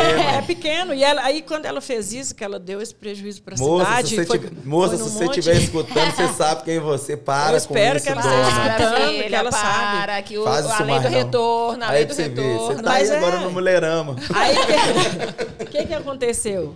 Aí ela foi. O que, que aconteceu? Quando ela fez, ela deu um prejuízo imenso para a cidade, para vários fornecedores, para várias pessoas. Inclusive, nós temos um amigo que trabalhava com ela, que ficou doente com isso, né? Porque o nome dele estava na frente. Ela foi embora para a Europa É. e ficou na Europa. Agora que ela voltou. Então, tipo assim, sabe? A Ana tá assim. ah, Então, tipo assim, sabe? Então você Aí, sabe mesmo, né? fazer isso com as pessoas é legal, gente. Não, não, é Não, legal, não, é não legal. é legal. sabe, E fazer assim, isso, aproveitar, aproveitar. sabe? Mas é isso que eles fazem, assim. É. A gente tá. a- a- vamos, vamos pensar agora, assim, a gente tá falando dessa questão. Essa semana, gente, aquele luva de pedreiro, É sabe? isso. É exatamente isso. É o aproveitar, Menino sabe? não sabe o ler, menino não escrever, a sabia ler e família não sabe escrever. ler. A Aquilo. família não sabia ler e escrever. Fizeram um contrato com o menino, assim, eu sei que não pode falar nem o nome do. do- do- é, é tão, é tão Do forte que o cidadão, cara né? é tão grande agora que não pode falar nem o nome do empresário dele. Mas é isso, a gente vê isso acontecendo. E normalmente acontece com essas pessoas que estão extremamente vulneráveis, sabe? Que sonham com esse sucesso e que sonham com essas coisas. E às vezes nem sonham, é uma coisa espontânea, né? Uhum. Às vezes vem de um talento que vocês acham, que você descobre, que a pessoa chega e fala assim: pô, Marcelo, eu queria ser tanto igual você, sabe? Dá uma chance. Aí você vai lá, dá uma chance, o cara estoura. Aí e aí né, vem. aquele cara aí vem um, lá, um do asfalto e fala oportunista. assim: hum, vem cá, carinha, vem cá, que É, você dá like, que você dá dinheiro. E aí vão para as Eu gravadoras. creio, da- às vezes, também não seja nem só do asfalto. Eu acho Aham. que, que oportunista favela. É, tem pra exatamente. todo Quanto é canto, canto. tem sabe? tudo quanto é Sabe? canto. Às vezes o cara tem uma condição melhor lá na favela mesmo, Aham. pode ser. Chega para o cara, não, vem, vem para nós que você vai ter aquilo, É, aquilo, aquilo. promessas mil, Às né? vezes nem assina. Eu também tenho empresário meu, colega meu, que nem o Davi, que é empresário. Só Aham. que ele confia tanto na pessoa, ele não faz contrato com ninguém. Entendi. E às vezes as pessoas também chegam e fazem É. também debaixo de má Com fé. Aí vem outro que oferece coisa melhor. É, e aí Aí, vai, o cara vai. já vai. Sai e vai pra lá. É isso não só né, nem no funk, né? Ah, no Eu acho que futebol. isso é no, acho que isso- futebol eu acho que acontece isso é no mundo do muito, né? artístico. É, exatamente. A pessoa ali faz igual vocês estão cultivando a cultura, tá Exato. ficando forte, é famoso. A Eu pessoa gosto. chega aqui em BH, sabe do que que tá falando, diz- é, revela talento. Vocês estão correndo atrás pra legalizar. Então, eu acho que, tipo assim. Vocês têm que cuidar mesmo disso como se fosse bem mais Eu- precioso. é eu Porque às vezes a pessoa chega oferecendo fundos imundos, mas é isso, entendeu? Ele não tem interesse nenhum de É que eu- beneficiar a comunidade por detrás. É o que eu falo Não. com a Kika. Nós Não somos, nós somos, nós somos aquele que deixa a pessoa famosa. Uhum. Eu, eu não, eu não, eu sério, eu sincero mesmo. A Kika fica, nossa, você fica pondo uns treinos na sua rede social que às vezes não, me mata de raiva. Eu falo, Kika, minha rede social, minha filha, é minha rede social. Quem quiser sair meter o pé da minha rede social, seja bem-vindo. Sim, sim. Porque eu não sou aquele que fica. Eu sou eu. Aham. Se eu tiver de xingar uma pessoa que tá aqui do meu lado, fala aqui, ó, sadoninha aqui, ó. é igual ontem, a dona, eu- nós vamos entregar um negócio de kit de, de, Enxoval. de, de enxoval. Uhum. A menina já é cinco vezes que vai lá. Falou, minha filha, pelo amor de Deus. Falei com ela, não, não aguento mais, não. Cinco meninos? Não, não aguento dar kit pra você mais, não. É isso mesmo. Muito que legal, tem. gente. Marcelo, e aí, se as pessoas entenderem, meu filho, aquele mesmo baile funk, aquela mesma música de baile funk que você dança lá naquela festa de 15, toda elitizada, é esse baile funk que essas Você pessoas que vieram lá, que vieram lá da- da- do aglomerado, que já tocaram lá no aglomerado muitas vezes e que animam as pessoas. Então, a mesma alegria que você tem que ter nesse festa, eles também têm direito de ter lá no aglomerado. A gente só precisa de um poder público um pouco mais empático. E aí, uma última pergunta, até pra gente não deixar, não sei nem se foi falado ou não, mas, Kika, se tiver abertamente aí alguma forma da galera tá colaborando com os trabalhos Isso. sociais da comunidade, não sei Tem se demais. te procura, se tem um telefone, enfim, pra gente colocar na descrição e na tela também, porque muita gente aqui a nível Brasil tá assistindo e a Uhum. colaboração hoje ela consegue chegar de várias formas. Então, fala aí pra gente. A gente tem né, o Instagram do, da ACM Cafezal, Ah, tá. né, que é Uhum. onde a gente trabalha na área social. Que qualquer tipo de ajuda é bem-vinda. É bom também as pessoas entrarem para ver o que que é que a gente está fazendo, Conhecer também, o que, que a gente faz no dia a dia e ver né, que a gente não para o tempo todo, Uhum. que a gente tem uma demanda muito grande, que, que a gente precisa, sim, das pessoas estar fortalecendo o nosso trabalho. E não é uma ajuda precisa só de de pessoas. dinheiro, às vezes, gente. Se Não. você tem um talento, se você é de alguma profissão importante. Você pode ajudar Você vai ajudar alguém que está lá palestra, dentro dessa é. comunidade, você vai estar ajudando essa pessoa de alguma forma. Qualquer, de qualquer forma, eu acho que é conhecer o trabalho da gente e fortalecer. laisser. Show de bola. E Marcelo, como é que é os seus contatos para DJ Marcelo? Marcelo, eu tenho uma filha de 13, daqui a pouco vai fazer 15. Eu quero DJ Marcelo lá, tá, Marcelo? Já tem uma festa para você tocar. Demorou. Ó, Isso aí é comigo mesmo. Agitar é comigo É mesmo. isso mesmo. A gente vai deixar o seu contato também. Você tem um empresário? Eu sei como é que é o, o Não, contato. meu empresário é a Kika que mesmo. Ela que resolve a meus Kika que problemas. manda em tudo. Depois a gente conversa, tá? Ela que resolve todos os meus problemas. Os Gente, bailes vão voltar agora. É, vai ter dia de- 9. Dia, Dia 9 9 de já julho começa o arraial da acontece. Favelinha, né? E aí, é, a partir daí, a gente já começa tentando os alvarás para os bailes mesmo. Perfeito, perfeito. Olha, vamos lá soltar um manifesto para essa questão do poder público. Pessoal, vamos tentar facilitar e não dificultar. Vamos pensar que essas pessoas estão fazendo pela comunidade algo que vocês nem precisam, nem se deram ao trabalho de fazer, eles estão fazendo. Então não vamos dificultar, vamos dar essa oportunidade, vamos, vamos valorizar as pessoas. Vamos agora, em 2022, quebrar essas, mais esses tabus em relação às pessoas dali. Então, vamos tentar facilitar o que depender da gente também. Sua voz está aqui para a gente poder falar, para a gente ampliar essa, essa, certeza. essas possibilidades. Quem sabe a gente vai lá, hein? Olha. Claro Sou que vocês dessas, vão hein? sim, vocês vão Sou demais. dessas Show de demais. bola. Vocês vão Curto gostar. demais, Super hein? convidadas. Quero e é ver. isso. Obrigada. Essa- agradecer muito a vocês, né? Eu que agradeço, É, o podcast aqui, Mulherama, amei. Tá? Muito obrigada pelo seu tempo, por tirar a gente mais uma vez de dentro da nossa bolha, né? Porque não é a nossa realidade, às vezes não é a realidade da Aham. galera que está assistindo aqui. E é um universo muito grande que merece respeito, tanto do funk, a comunidade, e enfim, tudo isso aqui que a gente conversou. Então eu fico muito feliz. E a comunidade conta com vocês, porque o que vocês estão fazendo é realmente muito importante. Não desistam. É. Eu sei que a, a, a missão é árdua, assim, mas não desistam, porque a recompensa é, é gratificante. É igual que você falou, quando você dorme, quando você deita, assim, que seja uma pessoa que você transforma a vida, e que não é, Kika, assim, eu posso falar assim, muito abertamente, assim, que eu sei que você transforma vidas. E você também, Marcelo, que talvez que vocês nem tenham essa proporção, sabe? Esse- isso que vocês fazem pelo outro, eu acho que vocês nem têm a, a, a proporção do quanto é transformador na vida das pessoas. Então, assim, eu sei que é difícil e tudo, mas continue com essa missão, porque é muito linda. Sim, muito, muito linda. obrigado. Sucesso Obrigada demais. gente. Ah, a gente pede, vamos pedir para uma frase de empoderamento? claro. Kika, a gente pede normalmente para terminar o, o programa, assim, a gente pede para assim uma fala assim de, de, de força, assim, de empoderamento, que seja para uma mulher, que seja para a comunidade. O que, que você falaria assim, assim, de importante assim? Ah, eu digo sempre para as pessoas que assim nunca perder a fé, né? Uhum. Para a gente nunca, que a gente nunca deve perder a fé, né? Que esse sentimento de fé ele traz a força. Com certeza. E com o sentimento de fé, trazendo a força, a gente consegue chegar em, em todos os lugares. certeza. Então é isso, gente. Nunca percam a fé, nunca percam a força. É, e vamos estar sempre juntos, juntos um com outros, unidos. Né? Nós somos um, nós sempre te- temos que ser um pelos outros, porque sendo assim a gente se fortalece Com muito mais. certeza. E Marcelo, o que que você falaria para os novos talentos aí, para as pessoas que estão querendo, que estão começando, que se espelham em você? Eu falo pra geral, velho. Nunca desistir de nada dos seus sonhos, dos seus objetivos. É sempre olhar pra frente, que- porque pra trás já passou. Sim. O que já passou, passou e pra frente agora é o que tem que ser. E quem pode mudar a sua vida é só você mesmo. Com Basta certeza. você acreditar. Com certeza. mesmo. Isso aí. Vamos que vamos. Exatamente. Obrigada, foi, Foi bom ótimo. demais, falei gente. que ela era forte, falei que ia ser um programa bom demais. Nós temos que terminar com funk, hein? Na, na hora que a gente A fizer essa produção vai edição, colocar um é, funk aí na- na Coloca um finalização. funk. Marcelo vai falar, coloca esse aí que nós vamos terminar esse programa Ah, na verdade, eu um acho que não funk. pode. Ah, não pode? Por causa de direito autoral. Ah, será? Ah. Pôr a música do É. Marcelo. Pode pôr, pode pôr. minha. pode colocar meu set. Mas é isso, galera. Sucesso demais pra vocês aí. Muito Obrigadão. Obrigado. Contato de todo mundo Mas tá se vocês aqui. quiserem colocar do WS também algum aí, pode colocar. Não tem Ah, nada. Não sei, mas eu acho que é ele. coisa interna aí do, do YouTube, pode, senão a gente tem que é. fazer algum tipo de Tem autorização burocrática pra Verdade. poder Mas rodar se dentro da preci- plataforma. Não, não É. acho que é, não, Não, acho que é tem só que isso, antes. não. É, eu acho que é um pouco Mas, mais ó, complexo. Mas vocês escutam e vão lá nos bares. A programação sai onde? Mas no se Instagram? colocar a minha, acho que não tem nada a ver, não. A programação É, não sai no Instagram? Sim, sai no nosso. Olha que chique, gente, ó.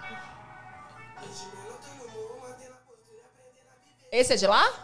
Não, Esse, é- esse ele é não o é de lá, é BH é- Diniz. Coloca o PH da Serra. Vamos achar. Quem? Quem? Marcelo? Coloca o Marcelo, ué. Ah, o Marcelo aí. Tinha aparecido. Olha! é, Ele, esse set é Esse é meu Marcelo. set. É, ué. Que chique ele! Aí chegando. ali, ó. Aí é chegando no bailão. Bombando, né? Marcelo Ei, deve chegar Marcelo. bombando no baile. Tem base, é. gente. Bombando. Pessoal, Então muito é isso, obrigada. galera. Foi muito bom. O contato tá todo mundo aqui, ó. A gente vai deixar na bio aqui embaixo. E bora pro baile, meu filho. Pro Funk é Brasil.